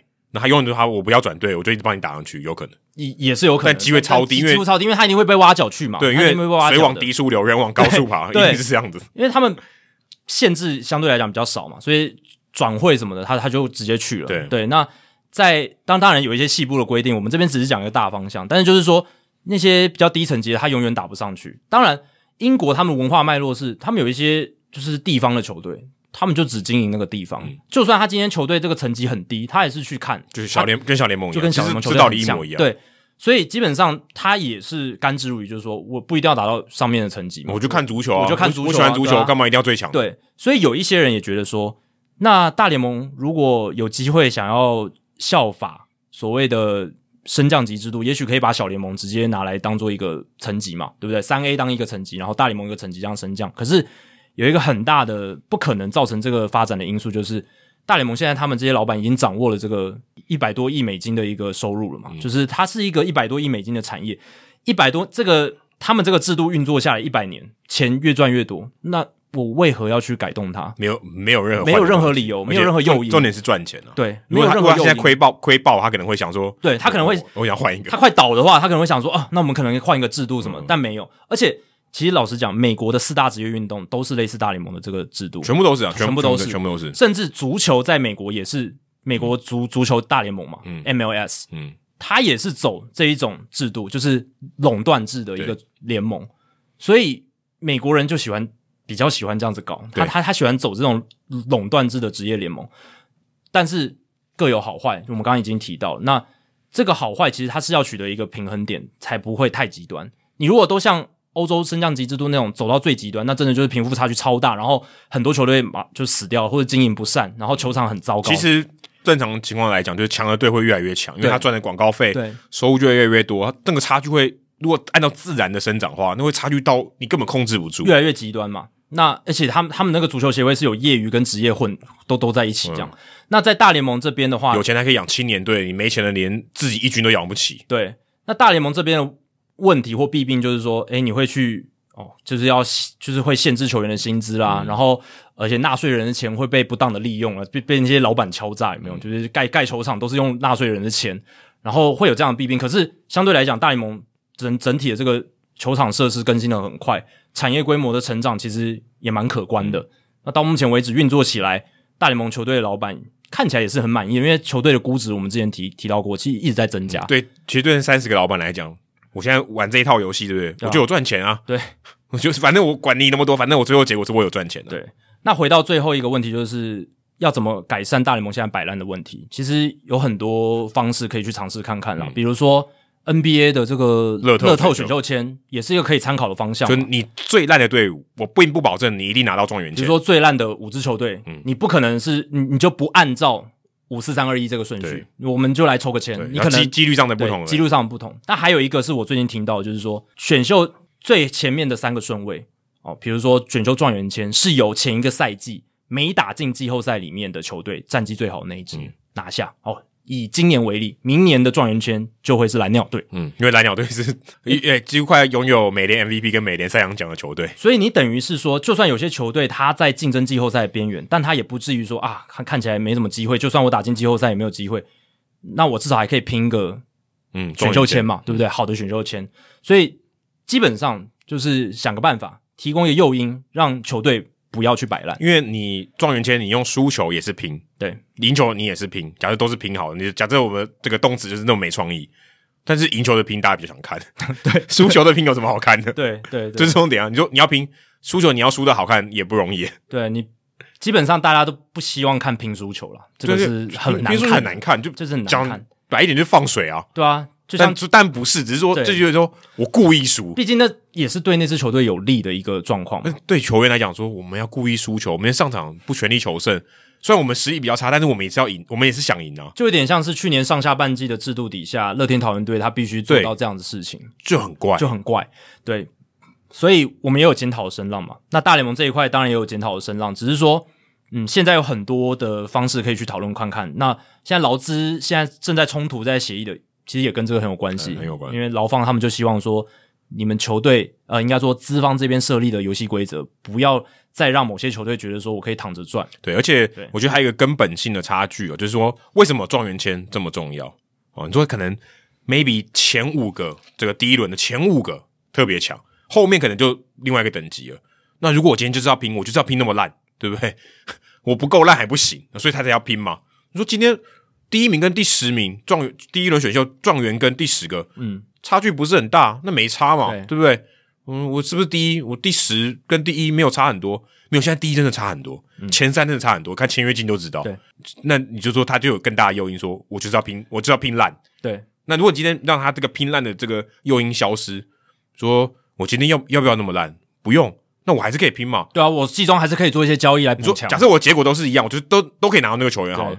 我要一百败，跟我八十败，我都可以拿到那个球员。我干嘛要八？我干嘛要一百败？对对对，我一百败，我自己也亏嘛，就是也是也是损害很大诶、欸。对，因为其实败场越多，那个观众进场数字或者你的收视率是会跌的，绝对绝对绝对会跌。这个这个小学生都知道。减低伤害，还能够有机会得到最好的签，那我何乐而不为？对，所以这个这个这个做法听听起来是把这个诱因给它消除。所以我们刚刚讲了，就是乐透选秀签，或者是比如说就是没进季后赛战绩最好的球队可以有好的顺位签，这些都是一个可以参考的方向。对，但本质上你就是没办法改变前三或前五个特别好，嗯，这个是你永远都变不了，因为他每一年的 class 就是不就是这样子。嗯，好，接下来是竹南的 Chris Bryan，诶，我们好像从北一直到南诶。还不错，可是刚才有高雄哦，有高雄，有高雄。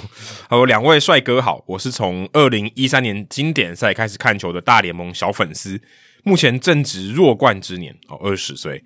曾经在运动世界看过一篇文章，文章内容提到世仇的组合，大部分跟大部分跟地理位置以及同分区的交战次数有密切的关系，例如巨人队、道奇队。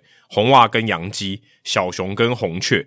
不过我发现，并不是每一个分区都有世仇的球队组合，像是美联的中区跟国联的东区，似乎没有太明显的世仇对战戏码。想请两位哥分析一下背后可能的原因，以及近期联盟有极力推广的世仇组合。谢谢。呃，其实世仇有一个根本的条件，就是两队都要强啊，就是至少他们有曾经同时强过，这是我觉得最基本的原因。如果一个强一个弱，大人打小孩。好，当然每个每队强的时间不一样嘛。可是如果今天两队都呃，这实力差距很大的话，其实它不会变成世仇。先回答你第二个问题，目前我觉得大联盟比较有在推就是道奇跟教师啊。嗯，如果说真的有在刻意的推，没错，就说啊，去年教师队大补强，说哇，十九场的这个例行赛每一场都搞像季后赛，跟事实上后来结果并没有。但前面确实很精彩，对。但是他们就有你会感觉到是刻意的推啦。啊。以前他们不是自然形成的世仇，但是。所以他们两个都在加州，而且说真的，洛杉矶跟圣地亚哥其实蛮近的啊，真的以距离来讲是蛮近，在美国的这个地理位置上，但他们并不是世仇啊，只是刚好在二零二一年啊，因为教士队大补强，变实力变强以后，大联盟有有这样做，所以他他们其实有呃，像你刚才这样讲，有极力推广的一个组合，就是道奇队跟教士。但如果你讲说国东其实没有世仇组合，这我也没有很同意诶。其实大都会跟勇士算是世仇啊，是。至少在呃九零年代到两千年初期的时候，那两队都蛮强的，所以他们曾经是一个世仇。你像这样，呃 t r i p e r Jones 总是在 Shea Stadium 打特别好嘛，哦，大家就觉得很眼红啊，说我看到 t r i p e r Jones 来这个纽约就非常不爽，所以还是有一点这种你所谓的这种世仇的味道。但我看到大都会跟勇士，我突然想到小铁。就是我们之前的来宾哦，是 Jacky 之前的同事，然后最近在 T One 当球评哦，他就是这两队的球迷，所以等于有点像是我同时支持红袜又支持洋基的感觉，有点类似这种感觉，嗯、就是他他同时支持这两队。我记得江教练一开始也是支持勇士队，嗯，但是他现在在做七号车轴，及在养大都会队，嗯、所以他们也是有点人格分裂啊，就是勇士跟这个大都会都有支持，所以其实根本的条件就是呃，这个两队都要比较强，就是至少同时期比较强。那你讲说像同州，像克里夫兰、辛辛那提，他们在 Ohio、Kansas City 跟 Saint Louis，他们都在 Missouri。然后天天使跟道奇，像天使道奇，他们虽然是什么 Freeway Series，可天使队就比较弱嘛，就感觉他们打起来不像是世仇，然后也这个比较平和，比较 peace 一点，但可能跟这个呃战绩什么这都有一些关系。马林跟光芒，然后也感觉打不太起来，这个没什么人关注，这个什么橘子大战。也没什么人关注。对，其实我觉得还有一个关键就是历史脉络啦，就是这支球队它成立的够不够久，它有没有跟另一支球队交手次数够多。对，像说道奇顿巨人，他们以前都在纽约嘛，对啊，一个在布鲁克林，一个在 Queens，当然很多故事线啊，对，对啊。那你说像马林鱼、响尾蛇这些成立不久的球队，你要它产生世仇也很难，因为队史就才二十几年，对不对？就是嗯，而且。他很难去制造比较多的故事线哦，就是还没有那么多的机会。对，你看哦，其实我突然想到这个，这个原本不在我的答案里面。就像台湾不是在吵什么金控大战嘛？对啊，可更没有什么世仇，就只是因为母企业就都是金控。对，你说真的有什么世仇吗？讲不出来。就是以以前有龙象大战，对，现在有吗？没有。他们有什么名场面吗？这算是，我觉得这算是媒体他为了报道。这个标题上面可以更吸引人，对，可是他们就不是，他们就不是世仇，对，不是。你说今天只有，真的只有龙象大战是世仇，对啊。而且你说道奇巨人、红袜洋基、小熊红雀这些，他们过去其实，在早期的大联盟里面，因为大联盟以前就是美联国联，他们也没有那么多球队，所以他们对战次数是非常频繁的。而且以前也没有分区的，也没有分区啊，对啊，所以他们对战次数很频繁，然后而且也是有一些球队，他常常会在世界大赛对到，对不对？那在这样的情况下。就会有，或者说季后赛对到，那就会有比较多的故事线这样子。那你说的现在这些东区、中区、西区的分区，其实是到九零年代中期对中期才出现，所以这个脉络是有点问题的。对，所以就是你说分区之后才产生的世仇，真的很难，就比较少。对，所以他刚才讲说同分区交战的次数有密切相关，这个其实是错的。对，因为在分区的年代，这个应该说还不够久。才二十几年，对，而且说真的，红袜洋基，你说他再有分区之后，说他们真的是世仇，我觉得其实中间都有冷掉一段时间，但还是世仇了。对，但是都没有没有没有那么夸张。但我必须说，他们会之所以会成为世仇，就是因为他们早期常常频繁的对战嘛，对对吧？频繁的对战造成的，所以频繁对战一定一定是有它的因素存在。只是说现在新的这个东区、中区、西区的这种分区制度，我们现在很熟悉，没错。可是其实就大联盟的历史史观来讲，它是很最近才发生的事情。嗯对，那你世仇又是要拉长的，就是要拉长。对，对这两个其实是有点矛盾的。没错，接下来也是一位在高雄的朋友啊，是高雄的 Stan Museum 主持人，你们好，Hito 大联盟是我坐火车通勤时很喜欢的节目，让我通勤时间得到很多大联盟的知识跟历史。想知道有关红雀队投手 Dean 兄弟的事迹，D E A N，就是副副院长。对，这个英文的词汇里面字典查到是这个意思，但是它是一个姓了。那是 D Z Dean 跟 Paul Dean 他们两个兄弟的事迹。谢谢。红雀队现在有个 Austin Dean，以前在马林鱼队的。对对对，但 D Z Dean 跟 Paul Dean 他们是红雀队史非常伟大的球员了。那呃，看高雄 Stan Musial 他这个昵称就知道他是应该就是红雀雀迷嘛。那其实我会建议高雄 State Museum，。建议你的问题可以再问的更具体一点哦，不然的话，我们在回答上其实也很难有明确的方向。你说你只问哦，电影兄弟的他他们的事迹，难道我真的要把他的这个他整个生涯都讲一遍给你听吗？传记对吧？传记那那你直接去看维基百科可能更快，对不对？所以我是建议高雄 Stan Musial 或是其他未来呃有机会要来向我们发问，就是在这个听众信箱跟我们有交流的朋友。也可以把你的问题写得越来越越具体越好，像刚才的那个打狗 Dustin Pedroia，我觉得就问得非常好，他写得很具体，然后整个脉络什么，他给我一个很明确的方向。对，或者说你自己是怎么想的，这个也可以有一点。没错，所以当然我我只能简短回答，就是最精华的部分，就是 DZ Dean 跟 Paul Dean 他们在一九三零年代确实是红雀队非常重要的球员。那 DZ Dean 他是哥哥。他比弟弟 Paul Dean 年长两岁，那他比弟弟更强了。他是一九三零年代的红雀强头，然后也是那个年代那个红雀队的这个球员有这个 The Gas House Gang 之称哦，因为他们哦就是比较不修边幅。当时红雀队是当时全大联盟最西边的一支球队，嗯、所以那时候还没有扩展到西部，有一种那种荒野这种镖客的感觉哦。他们给人的形象是这样子，在地理位置上看，其实红其实圣路易没有很西边，对，但是那个年代确实还没有大大联盟西边是还没有球队，还没有到那边，所以那时候他们是 Wild West 哦，这种狂野西部的代表，所以他们有这样子的一个昵称，然后。D.Z. Dean 就是一个代表人物，而且他是因为美国一九三零年代初期也面临到那个经济大萧条嘛，嗯，然后其实大家生活过得很贫困，就一战以后，对，然后那个时候其实 D.Z. Dean 还有整个红雀队给美国人民的一个感觉就是，哦，他们代表的是蓝领阶级，哦，刻苦耐劳，然后有一种奋发的精神，在这种经济大萧条很困苦的时候，他们像像像是一个我们模范人物那种感觉。哎，这是什么感觉？几百年来都是这种套路哦。确实啊，其实历史我们可以借鉴很多东西。说现在也是会讲说，这蓝领球队会啊会啊会啊，蓝领球队又怎么样？就就讲说白领不行吗？为什么？为什么你好像一定要讲蓝领球队？但那个时候就是这样，现在还是用这一套，现在还是这样。然后 D.Z. Dean 那个时候就是算是美国基本基层这种蓝领阶级里面的一个民间英雄、嗯、folk hero 这样子。那 D.Z. Dean 是一九三零年代前期，就是一九三零年到一九三五年这段时间大联盟最强的投手哦。他那个时候真的是。非常非常的夸张，他从一九三二到一九三五年连四年都是大联盟的三阵王，而且在一九三四年三十胜胜投王，一九三五年二十八胜也是胜投王哦，几乎每年的投球局数大概都在两百八十局到三百一十五、三百二十五局之间，而且他在一九三四年是有拿下 MVP 的，以投手的身份拿下 MVP，所以说他是当时最强，当之无愧。那他弟弟 Paul Dean 呢，在一九三四和一九三五年各拿十九胜。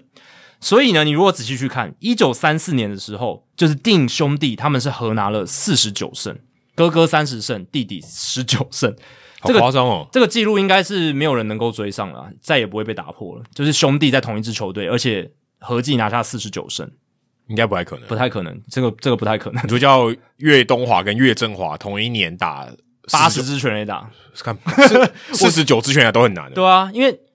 一个三十胜，一个十九胜，基本上就是单季四，就换成打者三十轰四十轰，就是两个都二十五胜好了，这比较平均一点。对，两个都二十五胜，然后不可能，不可能，现在要有一一个投手，一年要有一个投手拿二十五胜都很都很难，还然后还有兄弟，对啊，还要在同一支球队，哦，不太可能哦，所以那个时候就是还不是靠兄弟哦，对，还不是靠兄弟。然后一九三五年，他们又兄弟齐力核心再拿四十七胜，所以那两年真的非常传奇哦，就是定兄弟在红雀队。算是帮红雀队这个战力上面有很大的挹注，不过也是蛮乐极，也不是叫乐极生悲，就是这种巅峰滑落的速度很快哦。因为这两个投手呢，他们先后受伤，然后职业生涯就夭折了。弟弟 Paul 他是先在一九三六年伤到手臂，职业生涯很快就走下坡，而且没过几年就没有再投球了。哥哥 Dizzy 则是在一九三七年明星赛那一场明星赛，被强袭球打到脚掌。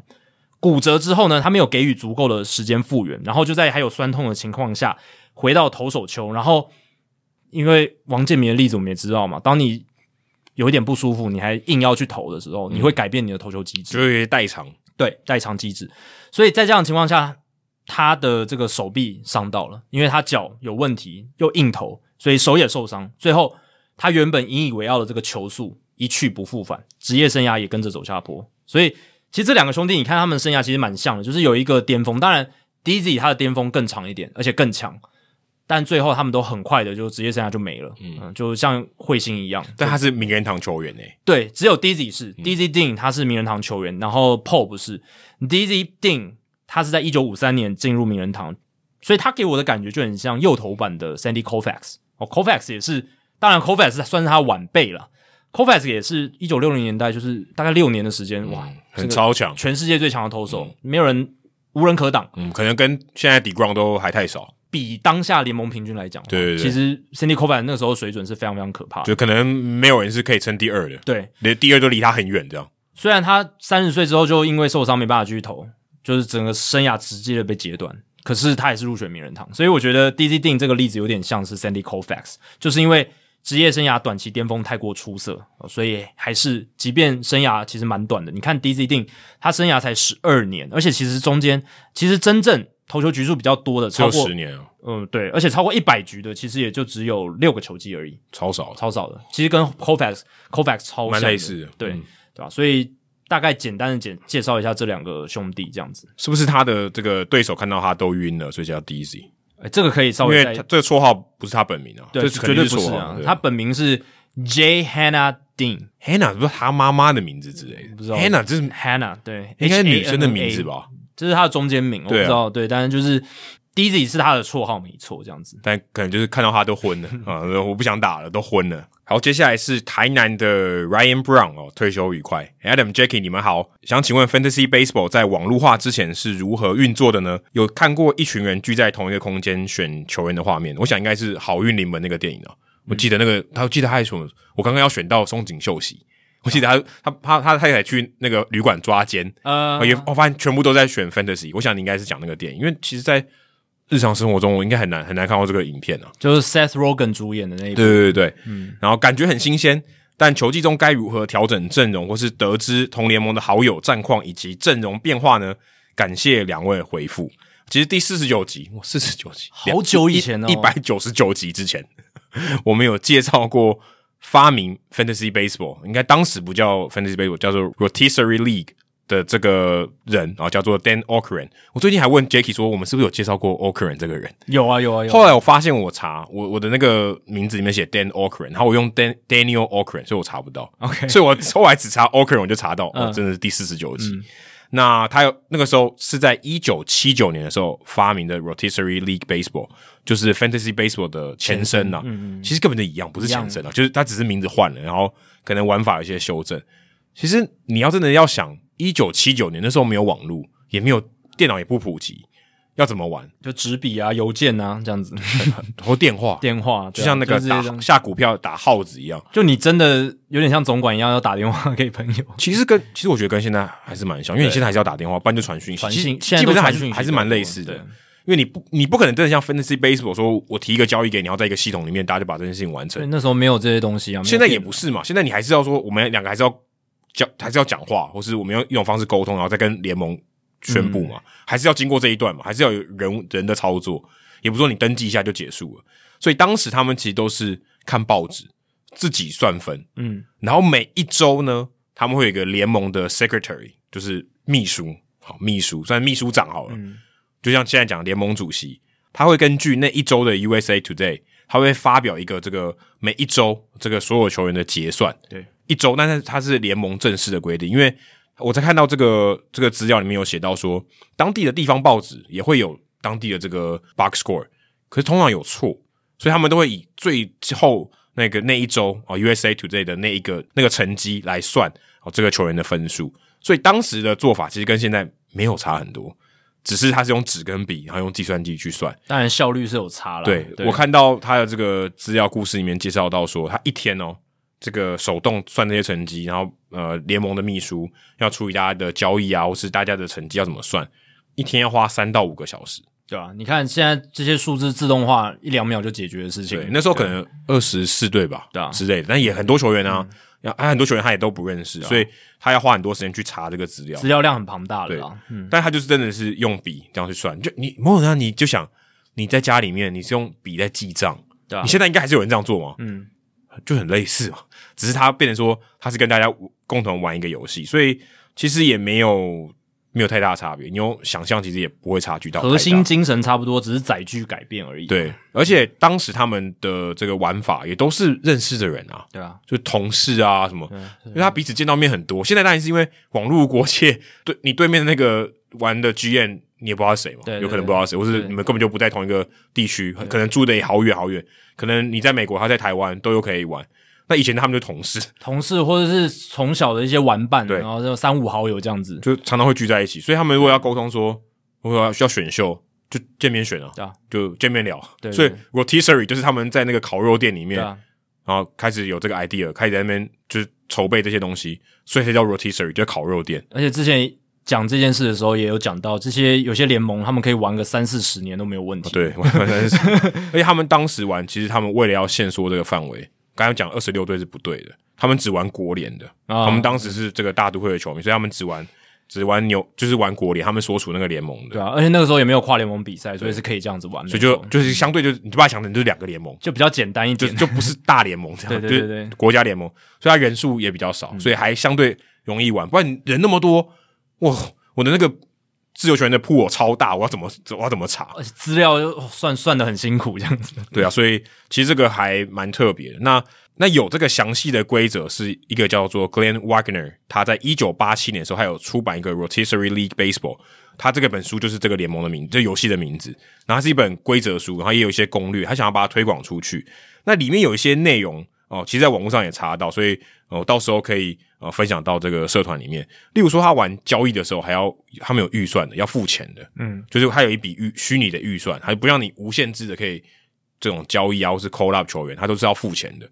他玩这个选秀也是我们现在所谓的 auction 制度，他不是这种 S 型选秀。嗯嗯就哎，今天 Mike Trout，我们现在这个我看他的这个资料写有两百六十块的预算啊，你要下多少在这个人？然后我们一队选二十三个人，那你就会有一些策略嘛，你要选谁？然后你要花多少钱？你要跟别人竞价。那当时没有电脑，也没有网络，所以他的这个竞价就真的是面对面的竞价，所以他的选秀的过程就是这样子。所以在最一开始啊，就是纸跟笔。其实你现在也可以玩啦，说真的，你也可以玩嘛。我看之前陈强也有分享，他们就 Excel 玩嘛，对啊，然后自己算分嘛，嗯，所以也是很阳春，但是至少比这个用手记哦是简单一点，而且算数不用按计算机，Excel 就可以帮你解决。所以其实你也不难想象，你就想说他就在记账了，就是纸跟笔，然后你跟你的朋友就是用电话联络，嗯，要交易，然后有一个联盟的秘书长可以处理这些东西，对。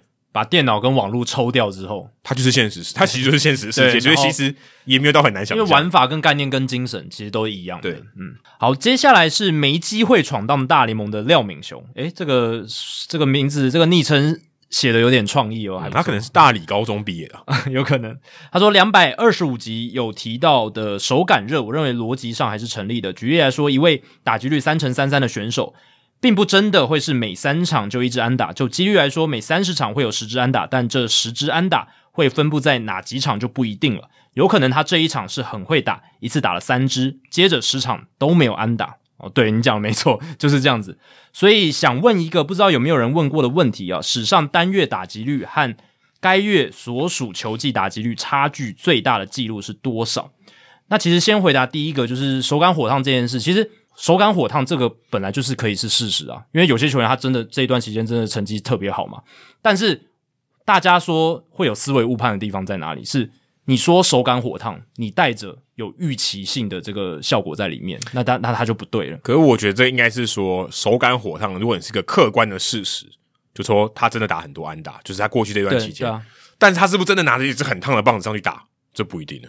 啊，对啊，对啊，就是他是不是真的现在状态很好，去打下一个打席，你不知道。其实会争论有没有手感火烫这件事情，就是在讲说状况好不好这件事是不是真的。嗯，对。那我们现在讲的就是说思维误判，讲就是你如果把手感火烫这件事作为预测球员接下来表现的指标，那就不不对，不对，对。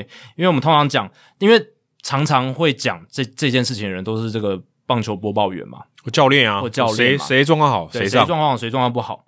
那通常都是带着说，接下来这个人也会打得很好的暗示。当然，如果说今天我他状况很好，我排他上去，对，我排他上去，难难不成我希望他打得烂吗？对对对对，都通常都是含着这个意思。但是其实通常就像你讲的，它会有这个分布的问题嘛，嗯、然后它会有回归均值的问题。所以如果它这段时间很火烫，它随时都有可能冷下冷下来。对啊，所以你就不太能够用这样的方式来预测了。是这个这这样的一个道理，就统计上来讲。接下来就是回答第二个问题，就是说史上单月打击率跟他该月所属球季整整体打击率差距最大的记录。啊，其实是有查到的，是我用 Baseball Reference 去查到。那我数据门槛的设定是，他的这个单月数据至少要七十五个打席，哦、嗯，这样才算了，不然你有时候打席相当于每每一场比赛大概有三个打席，三个差不多三三四个打席这样子。嗯那因为你如果某一个月份他他只打了两个打席，然后两两两个打席都是安打，打击率百分之百，那这样没意义了嘛？然后你跟你跟你例行赛两成三四打击率，哦，这样比哦差超多，这样这样没不好玩，没没有什么意思。嗯，那我去查了大联盟有完整数据资料的史上，单月打击率和他所属球季整季的打击率差距最大的哦，其实是有双向嘛，因为有的是单月打击率很高，然后扣掉整季打击率，它是正的。嗯，然后有负的嘛，有某一个月打击率超低，但是他赛季打击率是还不错，就是历史的冷跟历史的热，历史的冷跟历史的热这样子。那单月打击率较高的这个记录是差了百分点是点一八四的这个差距，那是道奇队史知名三垒手 Ron Cey，应该是 Ron Cey。那他一九七七年他三四月份的那个月份，通常三四月我们通常会算一个月了，因为三月有时候只打一两场比赛。三四月份他那个那个月出赛二十场，九十四个打席，打击率四成二五哦，OPS 一点四三三，挥出了九发全垒打，超烫的一个月。但是他整季下来，全季的打击率只有两成四一哦，所以他三四月份的单月打击率四成二五，整季打击率两成四一，中间差了点一八四哦，这个是差距最大，就是以这个单月打击率较高的数据来讲，最高的就是这个差距。他在一开始就爆冲，一开始爆冲啊，马马拉松他可能前前五千公尺就开始爆冲，对啊，然后后后面就没力了。所以你在四月份打完的时候，你看到 Ron Cey 他四成二五的打击率，五成四三的上垒率，点八九零的长打率。如果你用的是传统上的逻辑，你就会说哇，Ron Cey 今年要拿 MVP 了吧？他今年应该哇，至少打个三成八的打击率了吧？什么的之类的。现在那个媒体就是 on pace 啊，对对对对对，on pace 什么？他今年可能会轰个五十支全垒打，因为他那时候已经打了九支嘛，对不对？就跟大谷翔平那我记得好像七月的时候，对，七月六七月的时候超胖，很很可怕。想说他可能会单季七十轰之类的，但是马上就冷下来嘛，就会算是回归的话，他应该要有水准这样子，而且特别冷。Ron Cey 也是，他在五月份的打击率两成二一。然后六月份两成一六，七月份两成二七，八月份两成一三，九月份一成九一。哦，所以基本上到后面都是你用四月四月份来看就觉得很低迷，但其实他整季下来的打击率两成四一，跟他生涯的打击率两成六一，其实没有差得很远，嗯、就是差不多他生涯的水准大概就是一个两成五零左右的打击、嗯、打击率来讲了，对，所以他那一季其实全垒打轰的很多，有三十支，一百一十分打点，整体来讲他的 OPS Plus 一百一十八。还是一个很不错的，还是不错。嗯、对，只是说他单月份四月份那一个很火烫的手感，真的就只是一个在分布上来讲比较极端的一个例子，这样子。嗯、那如果你看反方向，就是单月打击率比较低，其实我觉得很恰巧是，竟然也是差点一八四，诶，我不知道。为什么？就是就是刚好，还蛮巧合，就绝对值刚好都是点一八四这样。嗯、然后这一个人是 Roger Maris，然后大家都知道，就是一九六一年超越贝比鲁斯纪录单季全垒打六十一轰的这个打者。嗯、他在一九五九年的时候，八月份他的打击率零成八九，而且这是二十八场初赛累积一百个打席的数据哦。他一百个打席，七十九个打数，只敲出七支安打，而且没有任何全垒打。单月打击率零成八九，非常惨。如果只看打席数，然后看他的打击率，你会觉得那个他的教练绝对有看《思维误判》这本书。对，即便这样，还继续让他上场。对啊，对，不然正常的打那么烂，给我坐板凳，坐板凳，不然怎么可能一百个打席？对啊，而且重点是接下来的九月份，确实就像你讲的，教练还让他先发十九场，出赛二十三场。嗯，所以可能可能也真的没人。但必须说，Roger Maris 那个时候已经算是一个炮手了嘛。对啊，对，所以还是让他上场。但必须说。打的这么烂，你看你单看数据哦，你甚至会以为可可能是投手的数据，诶，对不对？那不到一成真的夸张，对啊，不到一成啊，而且是大样本，已经算比较大的样本了。对，对一个月不到一成，其实真的是 呃，如果可以的话，就下放小联盟了，或是就是你可能有受伤，让他冷却一下嘛，对不对？嗯，因为这已经烂到 就是没办法接受了。对，但是他其实全季的打击率是多少？两成七三，然后他的生涯打击率是两成六零。其实整季看下来，Roger Maris 还是打出了一个跟他生涯差不多的一个赛季。然后他那一年是挥出了十六支全垒打，嗯，然后他在八月份真的是非常非常惨，可是他在九月份打击率就回到了两成四四，所以你不会说 Roger Maris 他在八月那时候凌晨八九，你会觉得他生涯是不是完了？他是不是接下来就不会打球了？也不会，他只是那个月就是就是低潮。但我但但我猜，如果假设我们把它投射到他身上，他搞不好也觉得说我是不是完蛋了？哦，对啦，选手本人真的也会觉得有点焦虑。对，这个低潮，如果是但我们不知道什么时候啦，可是看。八月整个月打成这样，他也是蛮痛苦的，很痛苦啊，一定会很痛苦。选手自己一定会觉得，我是不是就这样没了？到底是怎样？对，但是有时候真的就这样，就是有时候状况就是回来就回来了，对吧？对啊，棒球就是一个就是有点有点悬的东西，打球打击真的太难了，就是圆圆的棒子要打圆圆的球，而且我觉得甚至有时候会有点就灵感。啊，对啊，就是你状况好时候，你可能会有一些灵感，嗯，诶，投手可能会有什么球啊，你就很自在。你就很顺，嗯，啊，灵感没有的时候，你信心也没有，对，就怎么样都打不好。而且我觉得最有趣的是，其实他在这个八月大低潮之前，其实他七月份打的超烫。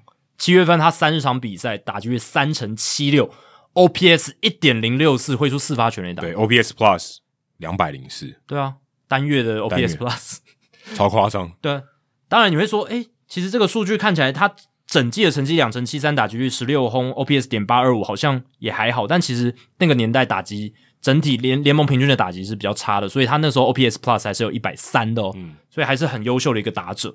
但你从他七八月份的表现，你就知道说，所谓的手感烫、手感冷，根本没有任何预期性。你看他手感超烫，七月份超烫，对，八月份超冷，这跟天气预报不一样，呃，不一样，不一样。诶、欸，可是你说真的，你看运彩常常都讲这个诶，你说上个月的、嗯、没有啊？报纸你去看运彩最近三场热火队打的热火烫，你说讲这个要干嘛？对不对？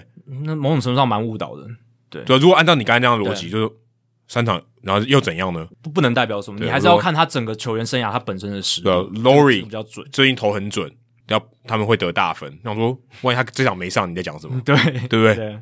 但基本上那也是某种程度上也是因为版面关系，他只能写出一些。但说真的，短少的东西。对，的确，他预测的基他的这些这基准啊，其实也不多。对，但总而言之，就是 Roger Maris 他在一九五九年八月份凌晨八九打进去，跟他整季的打击率两成七三，差了点一八四。嗯，好，这个就是点一八四，就是差距最大，非常多，非常非常多。好，接下来是罗杰老苏哦，他也蛮常来留言的哦。两位好，先谢谢 Adam 在疫情期间有推荐一部韩剧《金牌救援》哦，这大家应该像大部分都看过，没看过赶快去看。我最近刚看完。哦，你说哦，你之前没看对不对？我，我之前没看，对，最近才刚看。YouTube 上就有正版。对对对对。那最近抽空排了时间看了这一部，真的不错看，尤其像球员交易的部分，让球队会有不同的变化。回头看看中华职棒，觉得好像少了一些交易的话题，所以有一点一成不变。不得不称赞韩国都能拍得出这样的题材的电视剧，印象中美国好像没有这样的影集，的确是没有，就是就是 pitch 啦，就是那个讲那个女性女性的上大联盟的 Ginny Baker，Ginny Baker，我记得我去跑球场那一年啊，就二零一六年，哇，那个时候广告铺天盖地在打，对，但是它的整个内容的丰富度跟这个故事的完整性就没有像金牌救援来的那么好，对对对，因为他没有拍完，对啊，他拍拍第一，他拍到第一季结束，他就开刀就没有再拍了，对，但我必须说。其实用韩国都能拍得出这种题材的电视剧，其实我是觉得韩国有能力拍出这样的电视剧。他们本来就是影视产业大国嘛，对，而且他们有比较有花对，或者有比较重视这一块的，而且他们棒球的底蕴也强，对，所以基本上能拍出这种剧，我是觉得也不会算太。但美国他想可能想要强调是为什么？对，美国美国底蕴更强更强，他们应该要能拍得出更强的棒球影集。但有魔但有魔球啊。魔球到现在电视还在播。对，电影上面我觉得美国的棒球电影还是最强，没错。对，而且他们拍出很多不同的面向，但就是没有影影影集就少一点。对，或就是或那么长的，因为影集相对是这个时间长度是比较长。不然像魔球啊、超级选秀日像这种，我觉得他都能拍出一些，你说你就讲 front office 的这些东西，嗯，他们是怎么样决策，但有很多戏剧的东西，很多戏剧的成分在里面。但是你还是可以一窥哦，就是。一般的人，你也可以大概知道哦，原来棒球产业是这样子运作的。超级全球日是美式足球，对。然后现在那个 Apple TV Plus 有那个 Ted Lasso 嘛，就是他是讲足球，哦、好像是足球队，足球对，对，对，对足球队，他也是他是评价很高的，就是也是算算是讲职业运动经理的这种故事，所以也推荐有兴趣的大家可以去看一看。那好像在球员间蛮红的，对对，很红。但我没有我没有那个账号，没办法看。但我看这个评价很高诶、欸、IMDB 的评分有八点八分，是很看看起来不错，会。有机会我也想去看这样。哦，OK，对。但其实，呃，我觉得中华职棒或者说台湾，我觉得还就还没有到那个程度吧。嗯、就是说文化的讲底蕴也好，或是呃这个影视产业还没有发展到这种，这种市场够不够大？对，中国我记得之前有啊，有拍偶像剧啊，嗯、是棒球的啊。嗯。可那当然不一样，他着重的角度可能只是棒球，只是一个媒介，让大家更认识棒球。可他并没有办法拍出棒球的精髓，甚至他讲的也是学生的，所以那个东西还是比较，我们可以说比较没有那么多棒球的味道了。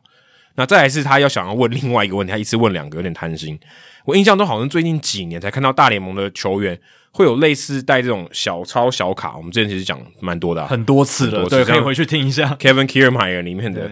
那他想问说，这个以前在看那个王建民时期的球赛，好像都没有这样的举动。那他知道说这个呃，例如说小卡里面可能是记录打者的习性，然后是他是什么样类型的打者。那为什么不让教练可以打出暗号就好？总觉得带个小抄就有点怪。好，谢谢祝节目收听的长虹。其实根本道理很简单啊，就教练他能这个传递暗号的资讯没那么多。他他他同时，他就今天假设他 cover 外野三个这个外野手，他同时要打给三个外野手，他一定是不同的暗号嘛？对，或者他要叫，他要叫三次。嗯，那可能时间就没那么多。我要让三个人都都知道我该该怎么做，提醒你们该怎么做。那我一个教练我没办法做到这件事情，或者他也不可能有这么多人去指使这件事情，很混乱嘛。要简化这个程序啦。对，所以他才要有这种小卡。当然也是一部分是他有这些资讯，因为他没有这些资讯，他也不用传递嘛。对啊，就是因为现在可能手背我们可以讲更精致化，对，更更多布阵，还有更多资讯要去传递，去呃跟这些球员讲说，哎，你该站什么位置？我有一些东西要告诉你。那现在没有办法说一次这么有效率的告诉你，我就用卡片，对啊，其实这个讨论，我记得我们在 Kiermaier 那个事件里面就完整的讨论过一次。罗杰老师，你有没有听那一集？对对对，对啊。但是我还特别去查了一下，说他们的小卡里面到底写什么。嗯、我就是看到这个问题，其实我也蛮好奇，其实我一直都很好奇。然后我就查到一篇这个双城队记者里面提到的，他有提到说，例如说他这个卡片，他会写说一下，李炳生上场打击，嗯，好，李炳生他的可能球会打到哪些方位，他的代号是，例如说 L five。D four，嗯，或者说 R three S two，G four D one，那这些代表什么？它的这个英文字呢，就代表，例如说 L 就是 left，R 就是 right，G 就是 gap，就如果是你是中外野手，你往 gap 方向移动，嗯，那或者说今天 S 就是 shallow，你往前，对，D 就是 deep，那后面的数字呢，就是你退几步，就是往前几步，就是很简单的指令代号，因为它那个你看小抄，你就是要。接收的要快，你不可能写的太复杂。对，就是就一呃一个两个英文数，两个英文字，对，然后两个数字。其实配球啦，捕手他看的这些小卡，其实基本上概念都类似。对，然后我看到 Brett Gardner 说，他大概这个流行这些小卡，或者他们开始有用，大概是二零一五年开始，嗯、所以也也不会难理解嘛。他不布阵的时候，那是开始那时候差不多最流行的时候。然后 Joe West 抓 Austin Davis 就是带小卡这件事，好像是二零一八年发生的事情，就更可能更普遍。对啊，那个时候比较。常见的那 Joe West 可能之前还没有看的太频繁，然后第一次这么明目张胆的投手用出来这样子，他可能就觉得诶、欸、不太习惯，对，嗯、所以才才去抓。但后来大联盟证实说那是投手可以这样做，对对对，就你可以带小抄去考试啊。嗯，那例如说捕手啊，捕手那个常常护腕那个地方不是会有一个 wristband 嘛，就是他会放那个就是他的暗号的卡片。嗯、我看了一下，他们其实这个是有公开的哦。例如说，他可能是一个二维的表格，可能就是说零一。一假设零一是横轴，嗯，Y 轴是一二三四五六。那今天这个投手教练会打暗号嘛？他说零一二，那就查零一跟第二是，例如说什么外角变化、外角曲球，嗯，他就这样写，就外角曲球。他虽然的结果都都是那几个，对，可他因为他打的暗号不要让他破解嘛，对。如果今天我打同一个暗号就知道。哦，他打这个零一二就是外角需求，你再打零一二，你就是外角需求。而且现在偷暗号的风气越来越盛哦，所以大家暗号的设计也越来越复杂。对，你刚讲零一二是需求，假设外角需求好了，嗯、可能四五八也是外角需求。对，可是零一二跟四五八打起来暗号完全不一样哦。对啊，那但是我结果一样，地方就会被混淆，你就会觉得你很难抓，你没办法回推回去，所以就有点像这样的话，但是他也就也就那么几个，你能你的配球能能多少？嗯，对不对？外角高，内角低这种，所以它的基本上就是这样的做法，所以它里面就是一个表格。让你去查这个坐标，他的暗号的一个组合这样子，所以他就可以告诉投手说：“哎，接下来是这个投手教练的配球，我们要怎么做？但捕手也可以自己配球。那如果你今天有打暗号来的时候，我就要怎么样配球？所以这些小卡里面写就是这些东西而已，对，也没有到很复杂。所以有些球员他可能也是靠自己的，就像林敬凯一样，嗯、他自己那脑脑中就有一个小卡，对，他就知道说：哦，现在江坤宇打击，我要在哪里？哦，我的位置要往前几步，或者我要多靠近右外野一点。”他们就有这个小卡，所以对他们来讲，其实也就是这样的判断而已，只是变成文字化了。然后以前可能大家没有觉得有那么多资讯要看，现在有，就这样子。对，他是把大量的资讯、研究过的资讯，然后简化成就是一个指令，然后再简化成代号，就这样子。对，对，然后就是代号是为了让你好读，对啊。因为你要你换打者之后，你外野手移动位置就只有那几秒钟的时间嘛，你要快嘛，你不能还在研究说啊他是什么什么什么，不要，或者说可能指令。量好球以后你要怎么做？对对对对，量好球他可能不会触及，但是是内野手，嗯，量好球以后你要怎么布阵？对，都有，对对，大部分都是这样，没有到那么复杂，因为他根本不可能在短时间内吸收，对，很短的时间，嗯，好，接下来就是刚才我们念留言时间讲到的海盗跑船人米勒哦，他其实这一集就是留言加上问问题，他就说。最后，他问的问题是哪一支球队在同一日期有最多的名人堂球员呢？我所能查到的是1995年到1999年的亚特兰大勇士队，有这个总管 John s h e r h o u s e、总教练 Bobby Cox、John Smoltz、Tom Glavin、Greg Maddox 三巨头，加上 Chipper Jones，所以总共是六位选手。那其实米勒，你提到这个案例也非常好，确实是一个很经典的，就是同一队里面有超多名人堂球员的。或是总管、总教练的案例，嗯、但他并不是记录，对，其实还差的蛮远的、哦。因为你如果去看一九三一年到一九三三年的洋基队，他们有九个名人堂的选手：贝比鲁斯、Lou Gehrig，然后投手 Red Ruffin，捕手 Bill Dickey、Joe Sewell 哦，这个不会被三振的男人、嗯、，Tony Lazzari 内野手，Herb Pennock 哦，也是投手，Lefty Gomez 投手，然后还有 Earl Coombs，这九个选手后来都有入选名人堂。九个选手诶，好夸张哦！对，但那就是他们那一年特别强啊，那那那一段时间、啊，那段时间真的太强了。而且我还没有算到总教练跟总管哦。嗯、那一年的洋基总教练 Joe McCarthy 也是名人堂成员，总管 Ed Barrow 也是名人堂成员。所以一九三一年到一九三三年洋基队总共有十一个人都是名人堂。这这个阵容是 Murder's Row 吗？Murder's Row 好像是指一九二七，对，就是那个没有没有重叠，对对对，但其实基本上概念一样啊。你基本上有 Lou Gehrig 跟贝比鲁斯，就是就是很 murder 就是很谋谋杀投手的一个阵容啦。然后还有一个是一九二八年的洋基队，其实也是哦，就是他们有九个球员是名人堂球员，Earl Coombs 刚刚提到了 Lou Gehrig、Tony Lazzari、贝比鲁斯、Bill Dickey，这都是重复的。那还有 Leo Durocher 哦，这个后来是。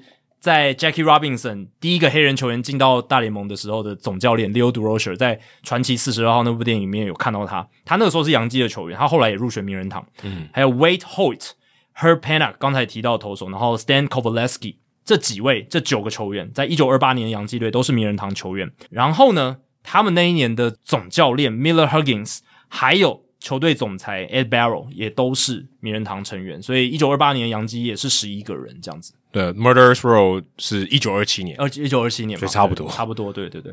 所以简单来讲，就是一九二零年代末期，然后到一九三零年代初的洋基队，其实是同时期里面就是单一球队同时期名人堂成员最多的球队。然后他们那时候就真的很强，而且我觉得早期的这个球员入入选名人堂的这门槛比较低，嗯，这是真的。现在感觉是有点高，对吧？一开始的时候。那个时候，大家对这个球员的客观评估什么的，嗯，还没有那么那么完整。私生活的这种，或是人的品性，对，都没有什么太高的要求。搞不好现在 Ty Cobb 就进不去，对不对？对啊，现在 Ty Cobb 我觉得进不去。诶，现在我们对这种社会道德的标准，对不对？你看 Curt Schilling 都已经岌岌可危了，对对啊。所以这个 的确相对起来，我觉得那个那个时代是比较容易进的。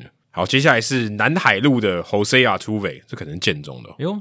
不知道是不是也住那边哦？如果住那边，就离我家蛮近的。南海路，南海路嘛，嗯、对啊，因为我植物园那边，对，植物园那边。哦，两位主持人好，今年大联盟结束了，我在准备大考之余，哦，所以有可能建中，应该是建中，也很关心季后自由球员的动向，也因此追踪了一些记者的 Twitter。可是你现在都没有办法追踪了，现在没有什么自由球员的动向，现在没有什么消息。对啊，为了要得到第一手签约消息，所以他去追踪这些记者的 Twitter。而我一直很好奇，为什么其他记者都会在推文中。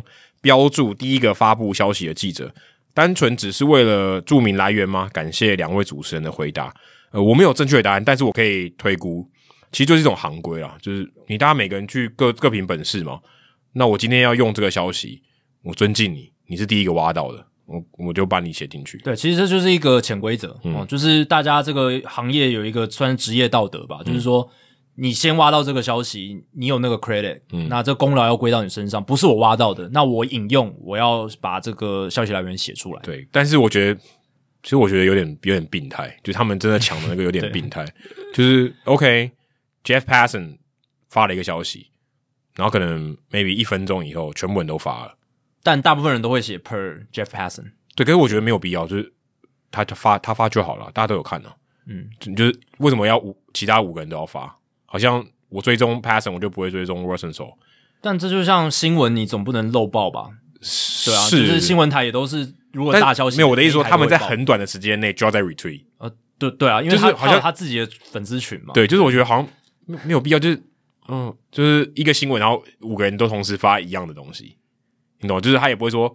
哦，过了一个小时，他有些 detail 再出来，我再发，嗯，就没有，他就都是每个人都发一样的消息。但我是觉得还好啊，就显示出这这件事情的大条程度嘛，对不对？哦，对，如果够大条，他们就会跟着追发嘛。那如果不够大条，他可能也懒得追发，有可能就就 就一个人发，对，就一个人发而已。对啊，但就是这样，因为其实你在这种大联盟的这些记者室里面，其实他们都会互通有无啦，所以我觉得也是一种尊重，就大家某种程度也是一种地位啦，就是说，OK，我挖到的那一幕多。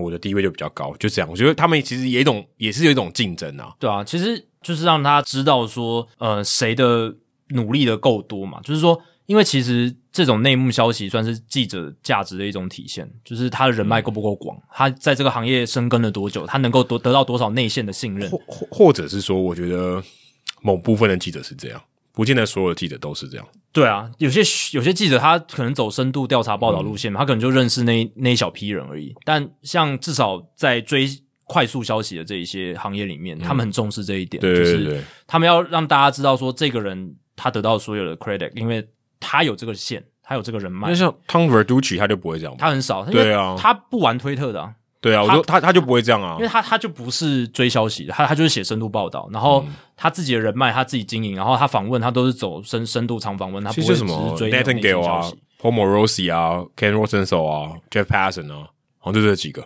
，John Heyman 啊 Buster Olney 其实也都是，对对对对对这几个大，其实就这几个，对，也没了，他们就在竞争。但老实讲，他们除了追。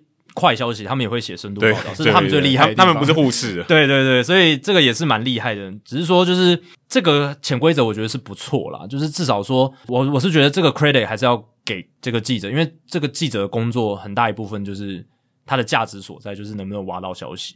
对，反正就是也是告诉你说，同行我比较厉害，我先挖到。对。那你刚才说那个最近没有签约消息，现在签约消息都是那个某某某某球员到小呃小联盟球员签约，因为小联盟球员不在四十人名单里面，不在不在工会里，对对，不在工会保护范围里面。你现在去查那个 Baseball Savant 上面，小联盟球员他的头像也在，对，所以他们是不受限。然后还有一个就是很多去日本职棒、韩国职棒超多的，对对，什么 Matt Andriese 啦这些，所以也跟我们之前预测很像哦，就是因为球员工会跟他们讲，哎，其实就是规范底下就是说。你想要去国外联盟找工作是 OK 的，所以有很多球员他觉得说，我不知道封管结束之后我还能不能找到工作，嗯、或者条件怎么样，那我就宁愿至少国外给我一个保障，嗯、那我就去了。其实现在台湾感觉还是没办法抓到这种大联盟边缘人，还、啊、还比较难啊，还是会被。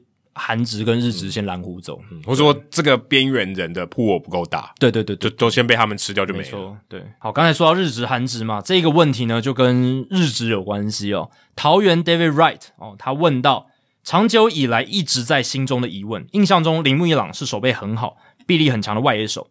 他去查了 BP，发现除了二零零七和每年少数几场是守中外野以外啊，生涯大部分的时间。铃木一朗都是守右外野，又可能是刻板印象，总觉得守备最好的外野手啊，通常都会被放在中外野。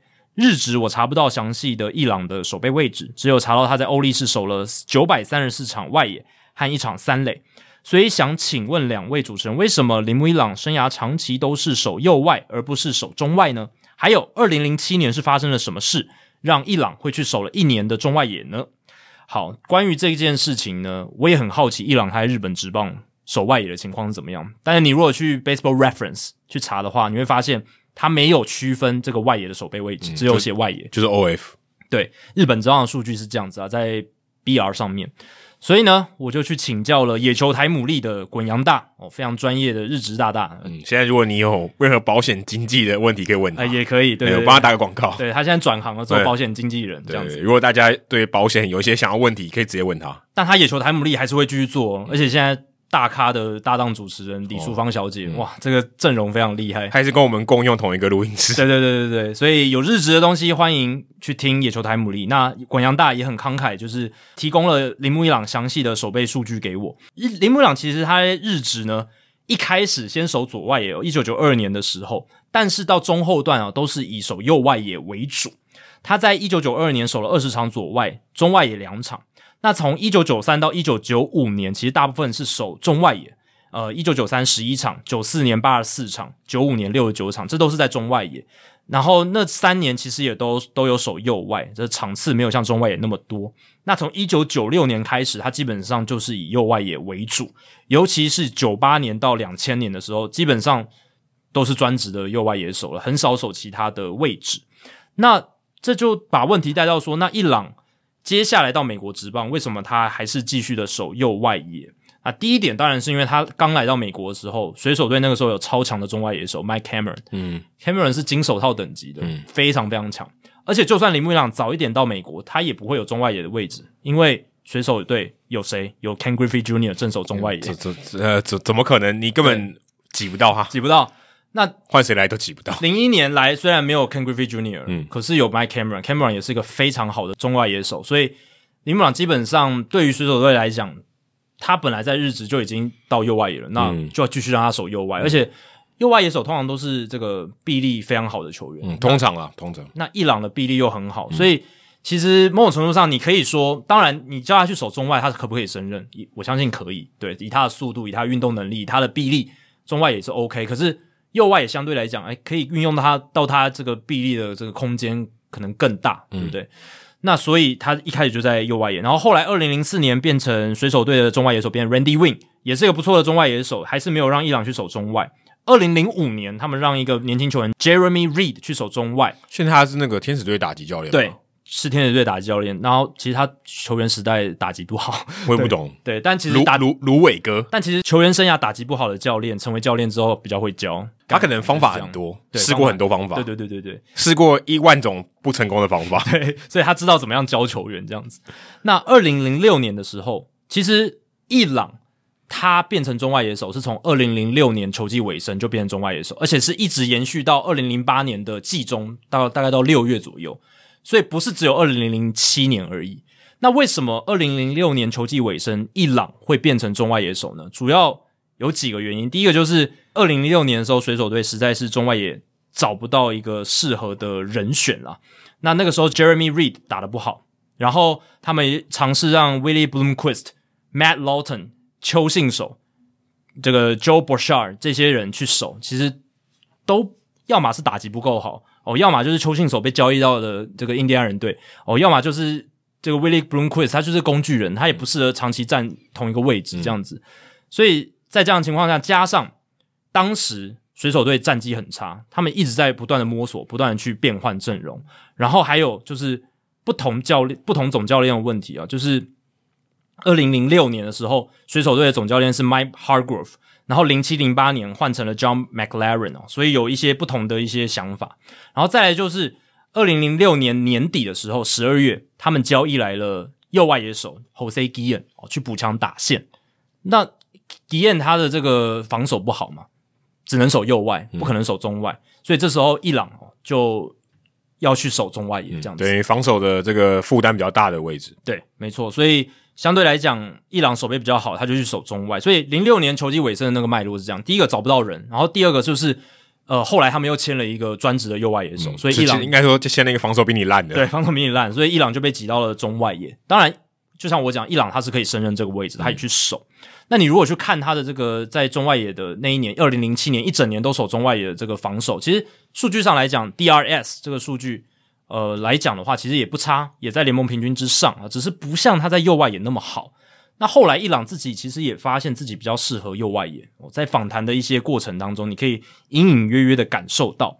然后数据上来讲，他手中外野的数字也不像手右外野那么好啦。所以大概有这几个原因，所以造成他后来二零零八年的时候，二零零八年的时候呢，第一个总教练已经不是当当初把他移到中外野的 Hargrove，嗯，已经换成了 McLaren，嗯，呃，这这是一点。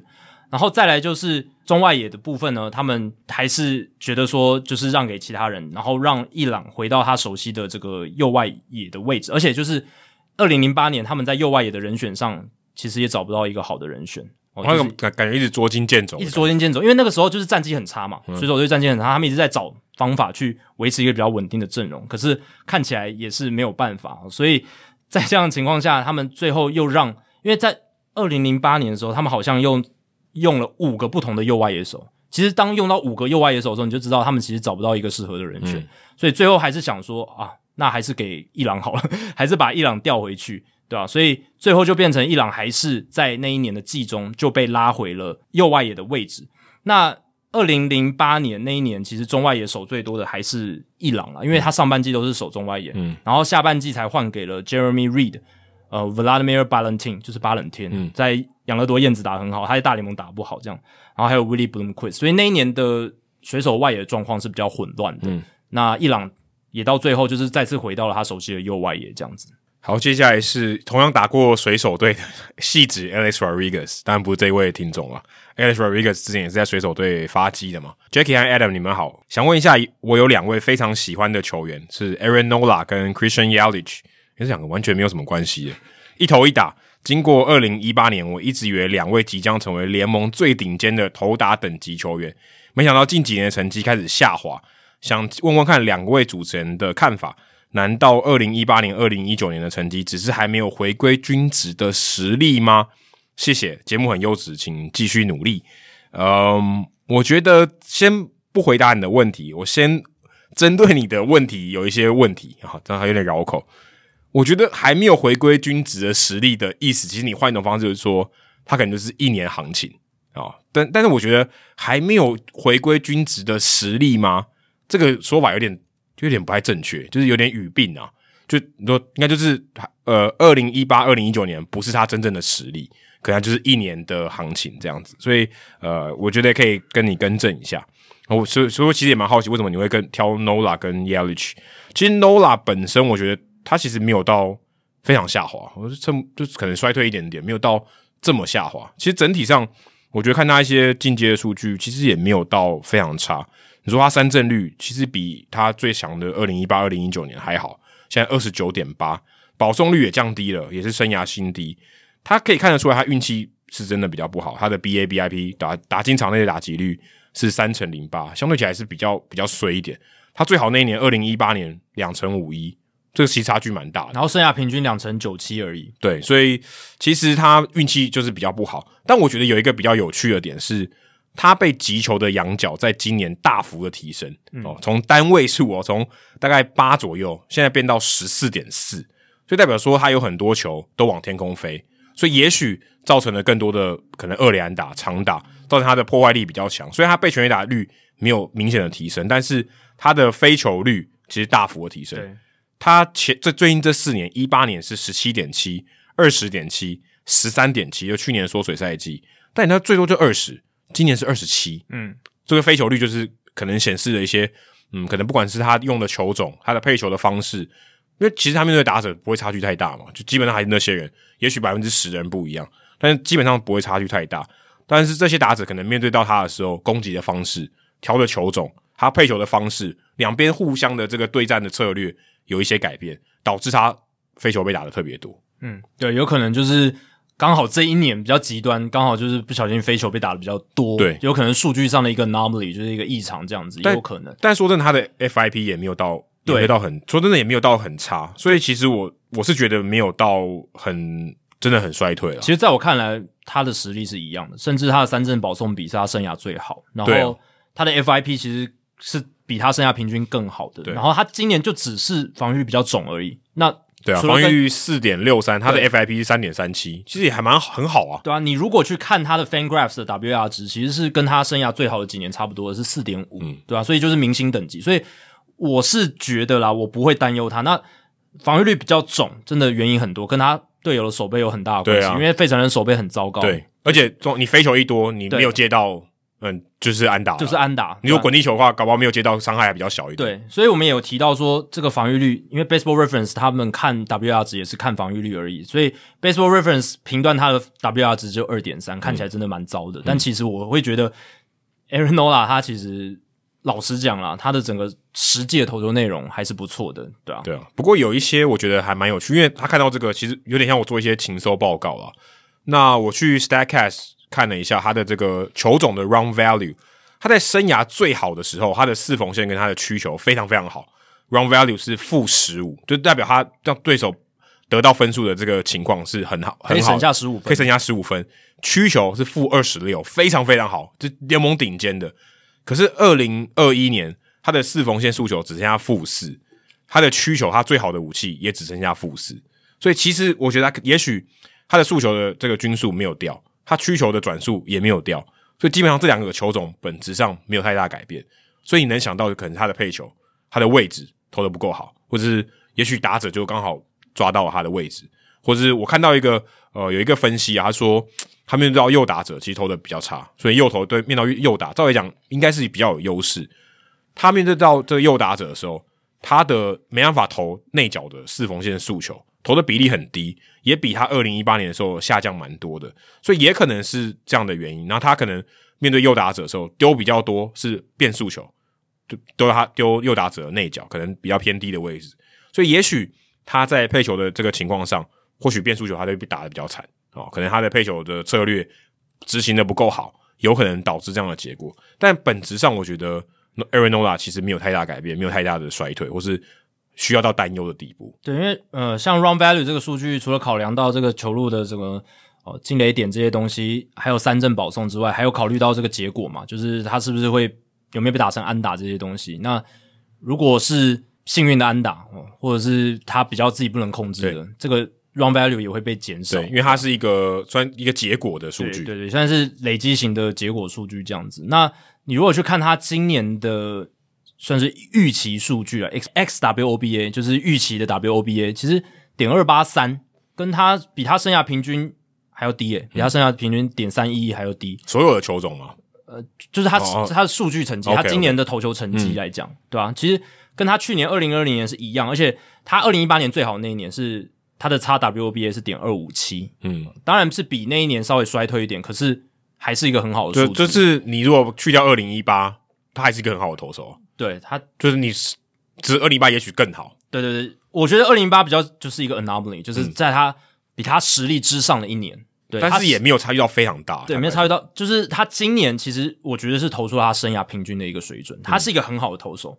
大概二三号等级，他今年投出来，嗯、只是可能因为运气的关系，他的 ERA，他的防御率看起来比较重，但其他的数字其实还是很理想，嗯、所以我觉得不用太担忧他，他应该还是会是一个很好的先发投手。对，而且他也还算年轻啊，对不算很老。嗯、所以你刚才说二零一八、二零一九年的成绩是还没有回归均值的实力吗？所以这个答案应该是是，所以也许二零二一年是他的均值。对我，我觉得二零二就是你不要看防御率，你就是看就是 FIP 这些他实际投球内容的。但我说真的，我觉得没有差别到很大。嗯，就是你说二零一八年是他大爆发或者什么，我觉得也没有到那么夸张。但二零一八年就是因为他的那个防御率超低嘛，超低二点三七嘛，然后对吧？一当然 FIP 三点零一也没有也没有差多多少，但但就是一个他比他生涯平均好的一年这样子。那 Yelich 其实你如果最近有看报道。呃，酿酒人的 GM David Stearns，他也说他不知道 Yelich 出了什么问题，他也不知道。对啊，那那你想，我会比这个酿酒人的球探部门更厉害吗？对，我也不，我也不知道。其实很多数据专家也都觉得 Yelich 是一个很大的问号。对，嗯、就是包括像 Baseball Savant，就是呃，就是 Statcast 的专家 Mike Petriello，就是官网这个作家，他其实也谈过说，他其实也不太知道真的确切的原因是什么。对，因为他其实选球也还在啊，嗯，他等于他攻击的形态也还在。可是他的这个 launch angle 变得非常非常低，对，他就回到了好像他生涯初期那种滚地球型的打者。对他，我看了二零二一年他的这个 launch angle 的击球仰角平均只有二点六，对，二点六几乎就是平的啊，对，几乎就是平的，所以就是都打平射炮，所以他的这个破坏力大幅的下降。不过我看到一个他有可能的原因是他被布阵的情况会很惨，嗯，他等于打不穿布阵，嗯，今天他打出去被布阵的情况就很很糟，他只要一布阵。他这个 BABIP 就急速的下降，然后在 XWOBA 也急速的下降，就是等于他就没办法产生任何破坏力了。而且有一个很大的重点是，加上他滚地球又变多，所以布阵的效果又更明显，所以他整个数据就会掉下来。对，他就打不穿。我今天如果打滚地球，我又打强劲一点，他击球出数其实没有掉。对啊，我打强劲一点，诶，我还是被守住，那我就我的安打就少一支。嗯，你说一年少个二十支安打、三十支安打就非常多诶。就你的差距就非常大了。他今年的击球出速是有掉一些，九十点六，但还是不错。嗯、他巅峰的时候是九十四、九十三英里，是非常非常高的。我看二零二零年也很差嘛，成绩也很差，可是击球出数九十四。对，然后今年掉到九十点六，我觉得这是个比较大的警讯。OK，那你刚刚讲的那个就是布阵的问题，也是一个很大的警讯。那我觉得他现在要克服的其实就是怎么样再把球往天空打。对，因为你把天空打，至少他。他这二垒手要跳起来嘛？你至少可以克服布阵这个 问题。对，哦、对，因为你看他在二零一九年的时候，他 OPS 一点一零零嘛，非常夸张。嗯、他那一年的滚地球率百分之四十二点八，嗯，然后今年是百分之五十五。对啊，就他就是很多滚地球。但是你看二零一八年他拿 MVP 那一年，他其实滚地球率百分之五十二点二，其实也蛮高。所以也不是说滚地球率减低，他就一定能治百病，就是让 Yelich 变成他如果滚地球打得很强劲，还是传呢？对。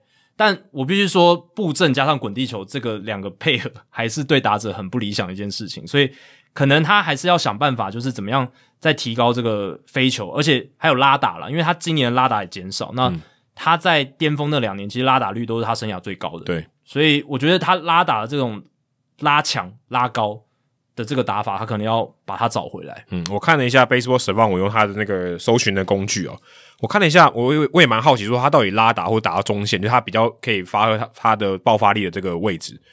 他之前其实，在二零一八年被布阵的情况其实很少，诶，就是他被布阵说今天他这个拉打或抢中线打进到这个布阵里面的情况其实很少。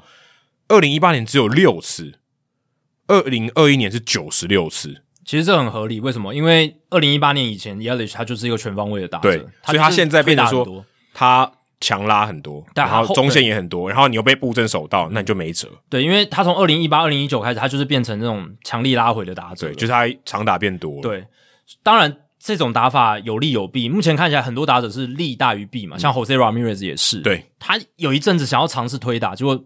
打得一塌糊涂，嗯，后来回归这种强力拉回时，又变成 MVP 等级，几乎 MVP 等级的选手。那 Yelich 现在的状况是，他生涯早期本来是一个全方位的打者，就是推打也很多，但是全垒打很少。就像像又像王维成哦，对，所以其实基本上零一八年的时候，不会有球球队针对他做极端太多极端的防守，因为你布阵没有用。对，那后来他是发现说，诶，其实我是有 power 的，我是可以年产三四十轰的打者，那我就用强力拉回式。那后来当然球队也会知道这一点嘛，就针对他进行防守布阵。那今年就是滚地球又变多，然后球打的又没有那么强了，呃，当然布阵又发挥效果，所以最后打击成绩就变得不理想，而且是长打这一块啊，我觉得长打这一块真的掉很多。他今年长打率点三七三呢，嗯，这个很可怕，可是他上垒率还算 OK，上垒率 OK 没错，对，但是就是长打率掉下来，但。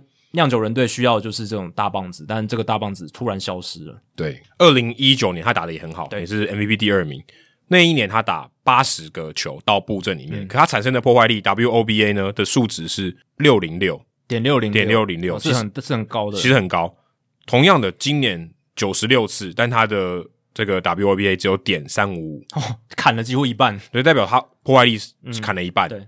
那你你如果打进到布阵，你没有破坏力，代表你你就是你就算有安打，你也是短程的安打。这个很明显就是数字呈现，就是布阵真的销毁他的这个破坏力很多。先我们因为这个不是只有形成安打，也是他的破坏力。对啊，是破坏力。原本从二连安打变成一连安打，就是破坏力大。而且 WOBA 其实也考虑到了三振保送，诶，对对啊，所以可能他整体都下滑，对不对？哦，对，有可能他现在看到布阵，他心里想的越多。他就觉得，哎、欸，哦，对，因为这样这样子是有点瑕疵，没有错。因为如果他考虑到他的三振保送哈，但我必须说，选选手他如果他看到很多次自己打的球，其实打的还不错，然后就会被布阵没收，他其实心里多少也会受到一点影响。对，而且因为布阵他他没办法控制，所以我猜也可能因为这个关系，他的这个今年拉打比例变少了，可能也是因为他想要刻意的，就是在做一些改变，也有可能。嗯、可能对，对，总之。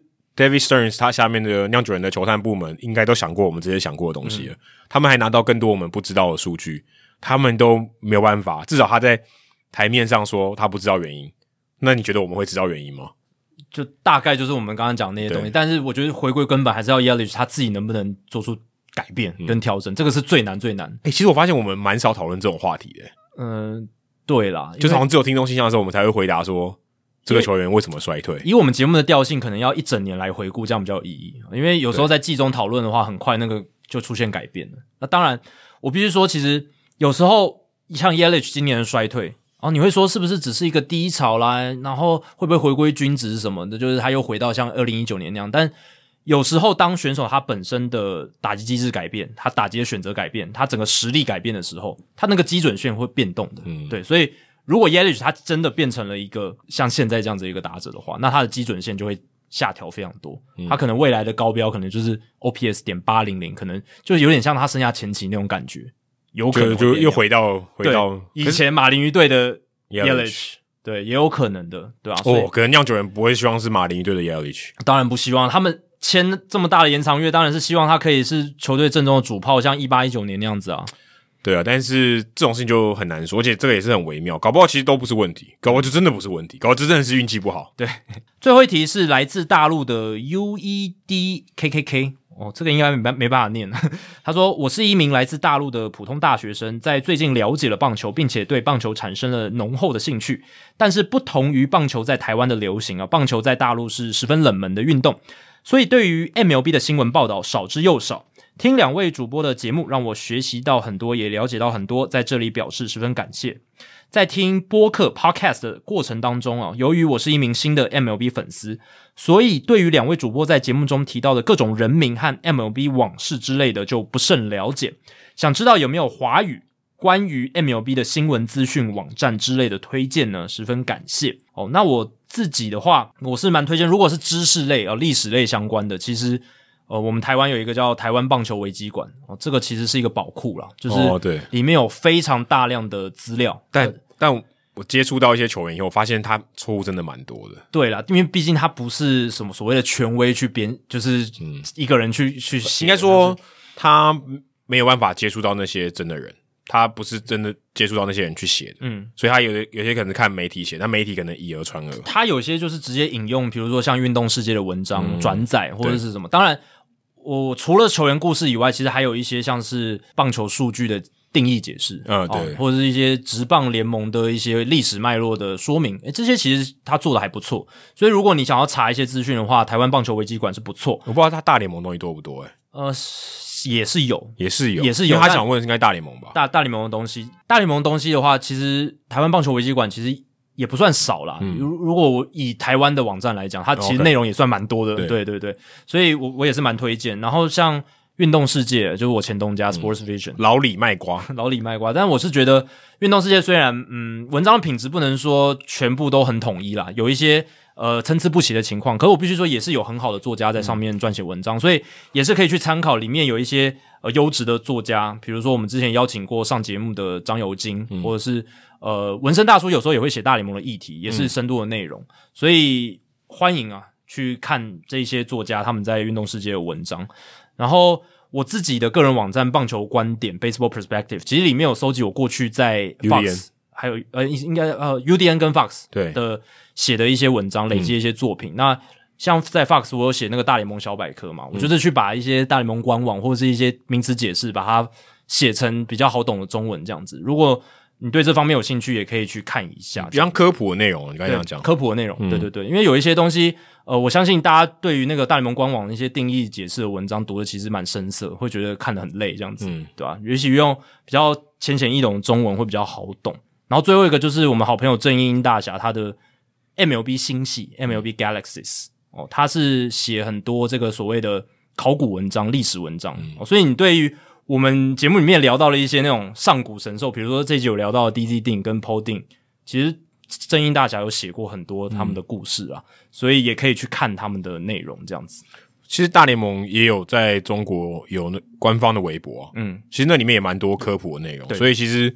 如果你是有在用微博的听众的话，你也可以去 follow 他们，其实也蛮多内容可以可以看的。嗯，不过如果你真的要放远一点，我还建议你是把英文练好了，这是最直接的方式。说，哎、欸，说真的，你不要英文好才能去看嘛。我就是最好的例子，我就是英文跟大家差不多，然后我们看很多这个我们所谓大联盟的外电或者任何新闻，慢慢练起来，慢慢看起来，但不是一举两得。对啊，你有英文的实力，其实真的是一石二鸟。所以，如果真的要我给你长期的建议，我建议你。自己去看英文的东西，绝对是比较多的啊，绝对多很多很多很多，所以我会建议这样去做。你甚至如果你想要练听力，英文的 podcast 你也可以听啊，太多了。嗯，那这些东西都是对你来讲都是很有帮助。所以如果你想要多了解的话，其实我真的建议你啊，与其你问我这个问题，我宁可告诉你把英文学好吧。对，就透过这些东西去把你的英文学好，我觉得这是一个一举数得的做法。嗯，好，接下来来解答本周的冷知识哦。那刚才提到的这个问题就是。这个 Roland Hammond 这个最这个礼拜去世的总管，前总管，大联盟前总管呢，他有五个叙述，哪一个是错误的？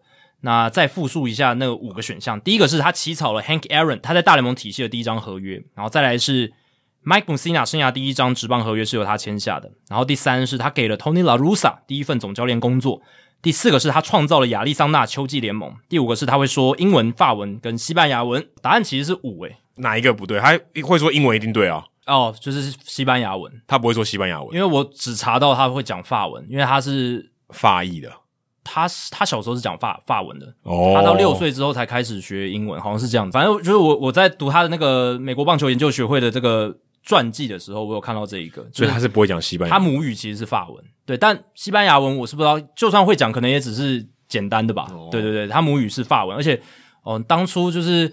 他好像有做跟蒙特罗博览会队做交易，他还用来法文来宣宣布这件事情，还、哦、还还不错，这样子，蛮有噱头的。对对对对对，所以其他都是真的哦。其实他很厉害的是，他有参与到这个一九五二年到一九六零年的密尔瓦基勇士队，然后在这中间，勇士队有得到一座世界大赛冠军，嗯、这个是密尔瓦基棒球史上唯一一座棒球的总冠军，因为后来到酿酒人就没有拿过冠军嘛，对对啊，所以他有参与到这一个。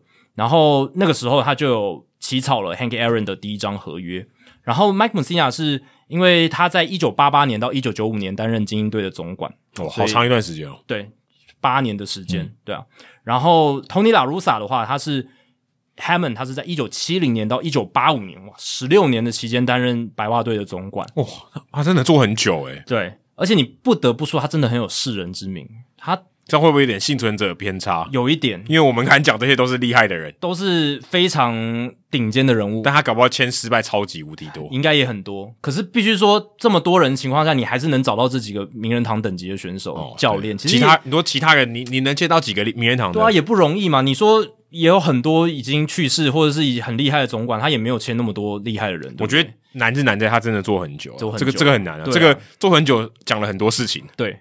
然后再来就是对他创造了亚利桑那秋季联盟，现在已经是每年固定都会举办的。除了今年、呃，去年没有，去年没有，因为疫情的关系。嗯、但基本上正常情况下都会举办的一个东西，嗯、那就是让各队啊把他们小联盟他们认为比较有潜力的球员诶送去再磨练一下，再实战有机会去打比赛这样子。嗯，有点像是呃给他们一个季后赛，然后但是是明星队的方式。没错。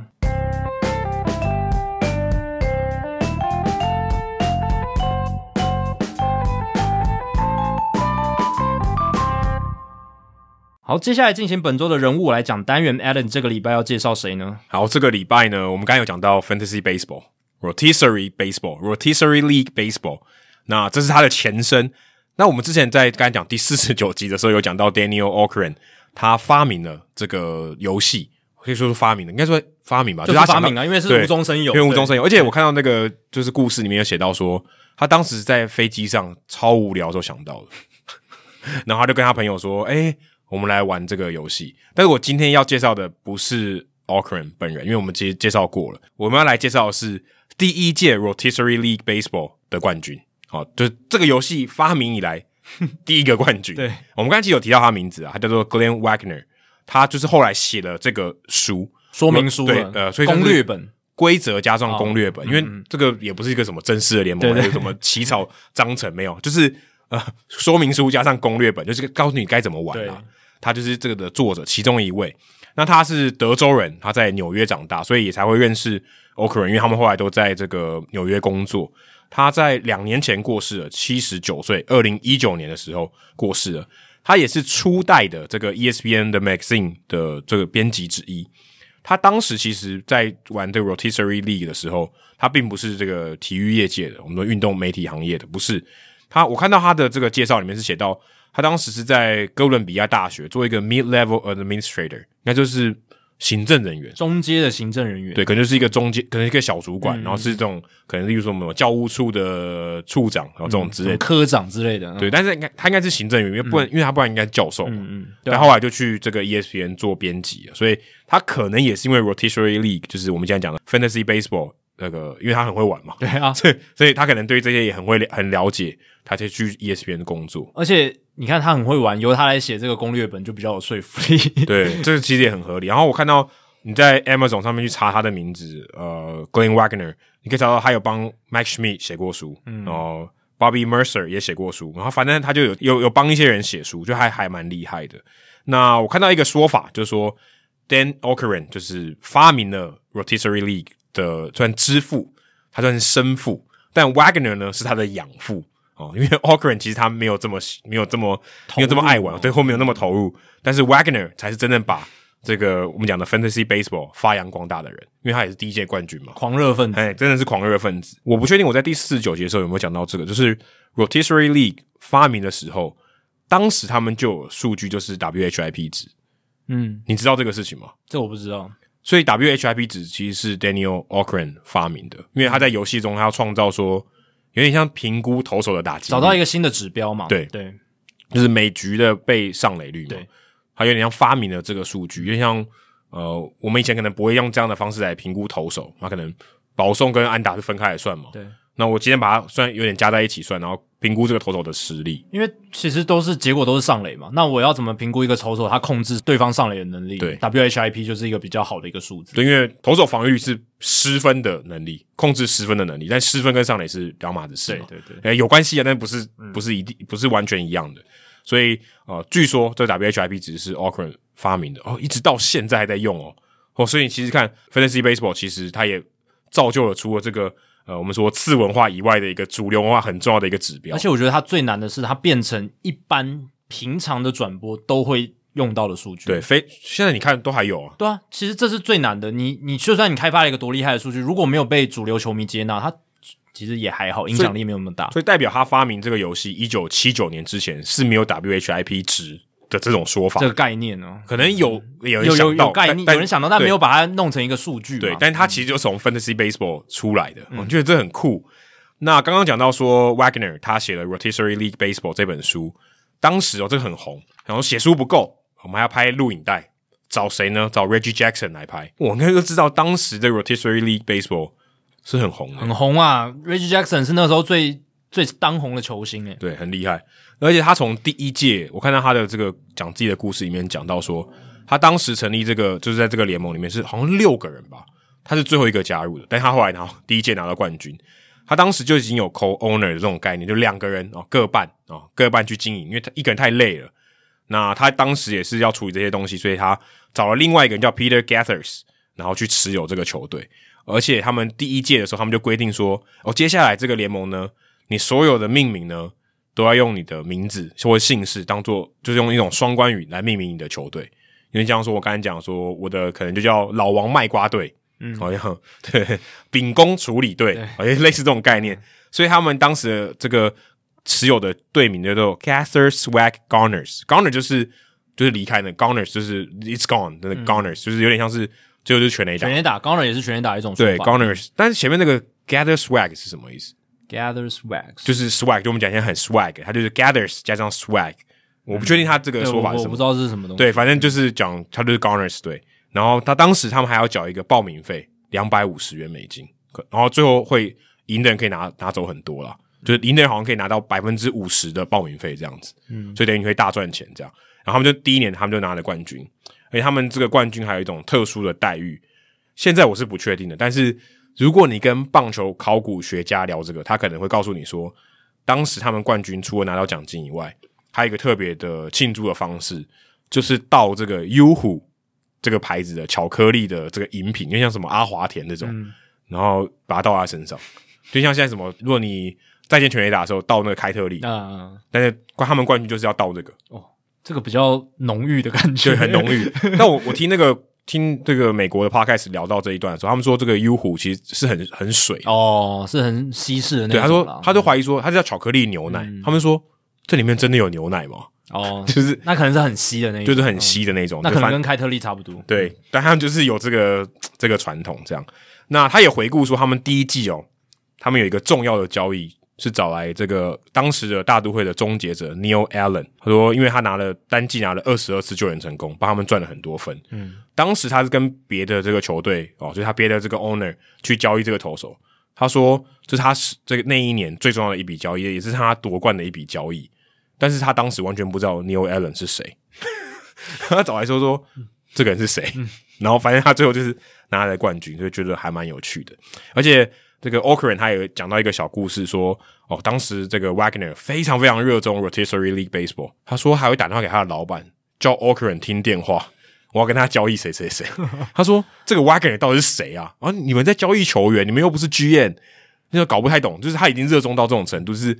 打电话给他的老板说：“哎、欸，叫 Okren 听电话，听电话，我有很重要的事情要跟他讲，我要跟他，我要跟他交易，这样就还蛮有趣的。所以刚刚有提到说，他的这个 co-owner Peter Gathers，Gathers 从一九七九年开始，呃，一九八零年就第一届开始玩，一直玩到现在还在玩。对啊，就是四十几年了，很夸张，四十几，呃，对，四十几年，对啊，四十几年。然后他说，他除了第一届跟 Wagner 拿到冠军以外，他再也没拿过冠军了。”直到 Wagner 去世的二零一九年，他才再拿了一次冠军。算是一个冥冥之中有注定、啊、有善终哦，这样子。但你会想说，那 Okren 都没有拿过冠军吗？他说，据说他是第一届第二名。嗯，自此之后他也没拿过冠军，他就不玩了。嗯，就是他可能玩到后来就心灰意冷，就就不玩了。他其实我好像有听过他的访问，他好像还是后来还是发现比较比较喜欢看真实的比赛吧。对，就是对于这个虚拟的游戏，他就还好。所以我最近我不是问你那个 Nine Innings 吗？就他写的嘛。对对对对对对对。所以他是一个很厉害的这个作家，这样。对，他其实本业是写文字比较强，对，写文字比较强，所以他也很后悔哦。他说当时其实我们都觉得这是好玩的游戏，就发明人的游戏，可是我们都。我们只注册了 Rotisserie League Baseball，嗯，我没有注册这个游戏的玩法，说来就为了绕绕道说有侵权的可能，就叫 Fantasy Baseball，嗯，他就没得做，就被偷，这个概念就被偷走了。所以不然，如果你按照，当然这个有点事后论啊，就按照现在这个 Fantasy Sports 的发展的话，赚翻，他光他光授权金，他可以一年可以赚个几十亿美金，不是问题。对啊，对啊，我记得这个你在介绍 Dan Okren 那一集，你有讲，对，就是很夸张，所以他们也蛮后悔。对啊，对啊，然后。Okren 他，你刚刚讲到他写的那本书，他那个 Nine Inning 其实他是开创了一种新的写法嘛。嗯，其实他也是仿效一个前辈，但是他延续了这个传统，就是说用一局看一场棒球比赛来写一本棒球书。他不是只写那场棒球比赛，但是他用每一局发生的事情来带出一些棒球的故事。其实像 Ken Burns 那种做法哦，哎，但也。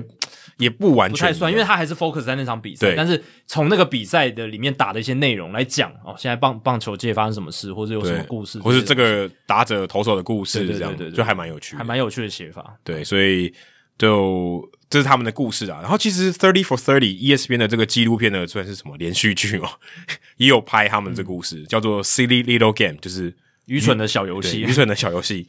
但是拍拍拍成纪录片，哪有愚蠢？很厉害，很厉害啦！这个在这个。Fantasy Baseball 史上占有重要地位啊！他们我看资料里面，他们还有 Hall of Fame 呢，他们有名人堂，Fantasy Baseball 的名人堂都已经四十几年了，可以有了。Anyway，反正很有趣，那就是一群是有点 nerdy 的人，然后最后改变了，算可以说是主流的文化，棒球的主流文化了，嗯、就是还蛮有趣的一段小故事。好，接下来数据单元哦，休赛季没有比赛可以打，嗯、只剩下一些签约的消息或什么的。对对对，其实这一集的数据单元是要。从一个之前的签约消息来延伸出来了，然后刚好我是在国外的这个 EW Effectively Wild 这个节目上面听到，觉得很有趣，分享给大家。就是史上被同一支球队获得最多次的球员，就加入那个球队，加入那个球队。那还有就是史上在同一支球队最多不同独立任期的球员，这个差异在哪？就是有些球队他是哦，比如说我被红袜队释出，然后又被签回来，这样子就不算一个怎么讲，就是他还是在同一支球队嘛。哦，可他有经历进出诶，对，有经历进出，但是这边的算法就是我说的不同的独立任期，就是说他前面有在不同的球队，然后再加入，哦、这样才算一个独立的不同任期。如果都都是同一支球队，我就不算这样子。所以红袜队他们在十二月一号呢，用一年五百万美金附带三百万美金的激励条款，这样子的合约签下了四十一岁的老投手 Rich Hill。这个是 Rich Hill 生涯第四次加入红袜队，第四次。哦，我记得有三次，那我不知道第四次就是第四次就是这次啊。对对，没有我说我记得加上这一次是三次，但我不记得有总共是四次了。那然后也是红袜队第七次用自由球员合约把他签下来，所以这这算什么富山赵子龙？对对对对对，真的很七进七出，很不容易。就是就是前面四次是说就是。他前面在不同的球队，然后加入红袜，这样子有四次，哦，然后七次自由球员合约就是签了七张的自由球员合约，这样子。那可能没去别的球队，对对，有有可能是这样子。对，那后者这个用第七次用自由球员的合约把他签下，这个是历史记录哦。那 Baseball Reference 他的城市开发者 Kenny Jacqueline 他就证实了这件事。Rich Hill 他跟红袜签过七张自由球员合约，这个是史上单一球员跟同一支球队签过最多自由球员合约的记录。超越了之前的纪录保持人是 Andy Pettitte。Andy Pettitte 他曾经跟洋基队签过六张自由球员的合约。啊啊，对啊。啊，这有错吧？六张有那么多？有有有有有，对啊，因为他其实都是在洋基队嘛，中间去太空人三年，然后后来又在洋基，那、嗯、有六六次很多，你刚刚讲才两次而已啊，没有啊，但是他中间会换约嘛，他又不是一签就签啊，他应该是有延长约没错，但是延长约结束之后再签一张新的这样子之类的，然后他后来回到洋基，好像是。应该都没有签很长，可能很很多都是一年约或两年约。六六次很多诶、欸、很多啊，很多。对，然后至于呢，史上在同一支球队但是最多不同独立任期的球员是九零年代到二十一世纪初期的中继投手 Scott Servers 哦，不是那个水手队总教练 Scott Servers，他们两个人的这个姓氏的拼法都不一样。呃，我讲的这个 Scar Service，它的这个 Service 就是服务哦，这个服务台那个服务，对对对，就是 S E R V I C E，台湾姓氏，台湾就讲 Service，对对对，Service。但是水手队总教练 Scar Service，他的 Service 是 S E R V A I S，哦，所以拼法是不一样的。不过很有趣的是，他们其实是差不多同期的球员哦，因为 Scar Service 以前也是球员，我讲的两个都是。他们两个人曾经在大联盟有五次的投打对决，因为。这个中继投手 Scott Servais 他是投手嘛，然后 Scott Servais 这个总教练他过去也是一个打者，这样子是捕手哦，所以有这个对决的记录，还蛮有趣的。就是 Scott Servais 对 Scott Servais，Scott Servais 三阵的 Scott Servais 这样子的一个说法，很很很很烦这样子。对，然后我讲的这个中继投手 Scott Servais 他曾经六度从不同的地方加入红人队哦，这个是史上记录哦。而且你如果去看他的这个 Baseball Reference 的页面。页面底下都有这个 transaction 记录嘛，就是他这个被移动的次数。嗯，诶、欸，小联盟好像比较没有，对不对？小联盟球员就没有，小联盟球员没有，只有大联盟球员才有。小联盟球员你要去那个 MILB 的官网才看得到。对对对，而且早期的就没有资料了。那 Scott Server 这个投手，他十二年大联盟生涯有三十三笔的这种 transaction 记录，其实真的是漏漏等了一大串，非常可怕。一般人应该就最少就两笔，什么时候签下，什么时候被释出。对，最少最少就这样。释、欸、出搞不好没有。他就是跟 retire，他 retire 可能就没有就没有写退退休，如果就对，如果是退休应该，所以最少有一笔就是他跟谁签约。对对对对对。那因为这个 Scott Servais 这个中继投手他是替补等级的牛棚投手啦，所以真的很容易变成浪人，因为他很容易就被放弃掉，但是他也很容易就是因为有常常有球队就是缺一个后援投手嘛，就找他来当做一个备案备胎，然后他可能季中就上个大联盟了，就当个牛棚这样子，这是好还是不好啊？以他这种实力的选手来讲，其实也算是好事吧。对，大家都想要你，对啊，大家也都不看重你，对啊，就是至少一直有工作机会啊。嗯，对，至少一直有工作机会。那这个 Service 它跟 Hill 的情况有点类似啊，因为 Hill 他本身是来自波士顿地区的球员，然后七次跟波士顿红袜签约，嗯，一直反复的回到红袜。那 Scott Servais 他本身是辛辛那提当地的人，所以有六次不同的独立任期都是在红人队，一直反复的回到红人队这样子。这其实蛮合理的，就是他。反正我那边有一个家嘛，对啊，我就不用处理其他的事情，我就不用呃还要物色我要去住哪里。跟红人就比较好谈，他说红人要我，OK。对，就是如果有别的球队跟他谈啊，红人队条件差一点，那我也去，因为我我那比较方便嘛。对，在一些选项里面，他选红人的几率就会比较高。嗯、人不亲土亲，没错。那讲完 Scott Servais 之后呢，讲一下就是跟单一球队有五个不同独立任期的球员，就是不是最多最多的记录，就是比 Scott Servais 少少一个任期的球员这样子。Russell Branyan 跟印第安人有五次不同的独立任期，有这么多，有这么多，因为他其实老实讲，后来也算浪人，他他其实是一个就是 three true outcome，就是三全数据的代表人、啊啊。他现在应该很红诶、欸，对，保送三振全垒打，就是哦，很很很会打全垒打、嗯，他力量真的很。就好像单季什么五十轰，对不对？哦，没有没有没有到四十几轰，没有没有到五十轰那么多，他是他单季我记得他有很夸张的全垒打季，三十一轰而已，但是是。主要是因为他出赛数其实都没有很多，OK，所以他可以短时间内轰很多全垒打，嗯，但他没有那种就是一百六十二场比赛的赛季这样子，OK，对，但是他就是力量非常惊人，而且我现场看过他打全垒打，二零一零年的时候打那个 AJ Burnett，我在现场看那场比赛，洋基吗？洋基啊，AJ Burnett 在洋基，嗯，然后那个时候好像在哪里啊？Burnett 好像是在水手，哦，对对对对对，然后。对，那是我印象很深的一支全垒打，好像是我这辈子在现场看大联盟比赛看到的第一支全垒打。对，打 AJ Burnett，我印象非常深刻。然后再来就是 Jeff Mantle 这个后援投手，也是印第安人队哦，五次的不同独立任期，所以印第安人常常就是买卖这些这些球员，嗯，非常频繁。然后还有一个就是比较早期的 Bobo Newsom，他是参议员队的球员。那他为什么会有五次不同的这个独立任期都在参议员呢？因为他跟当时的总教练 Bucky Harris 不合。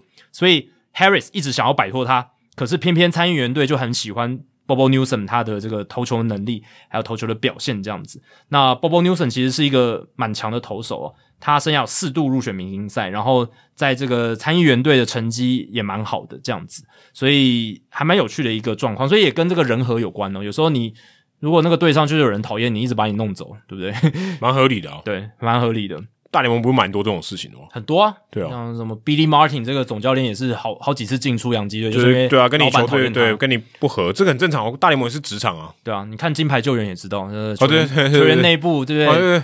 球团老板不要爆雷了，但但的确也有类似的，就是他里面有演到这样子的情节啦，对。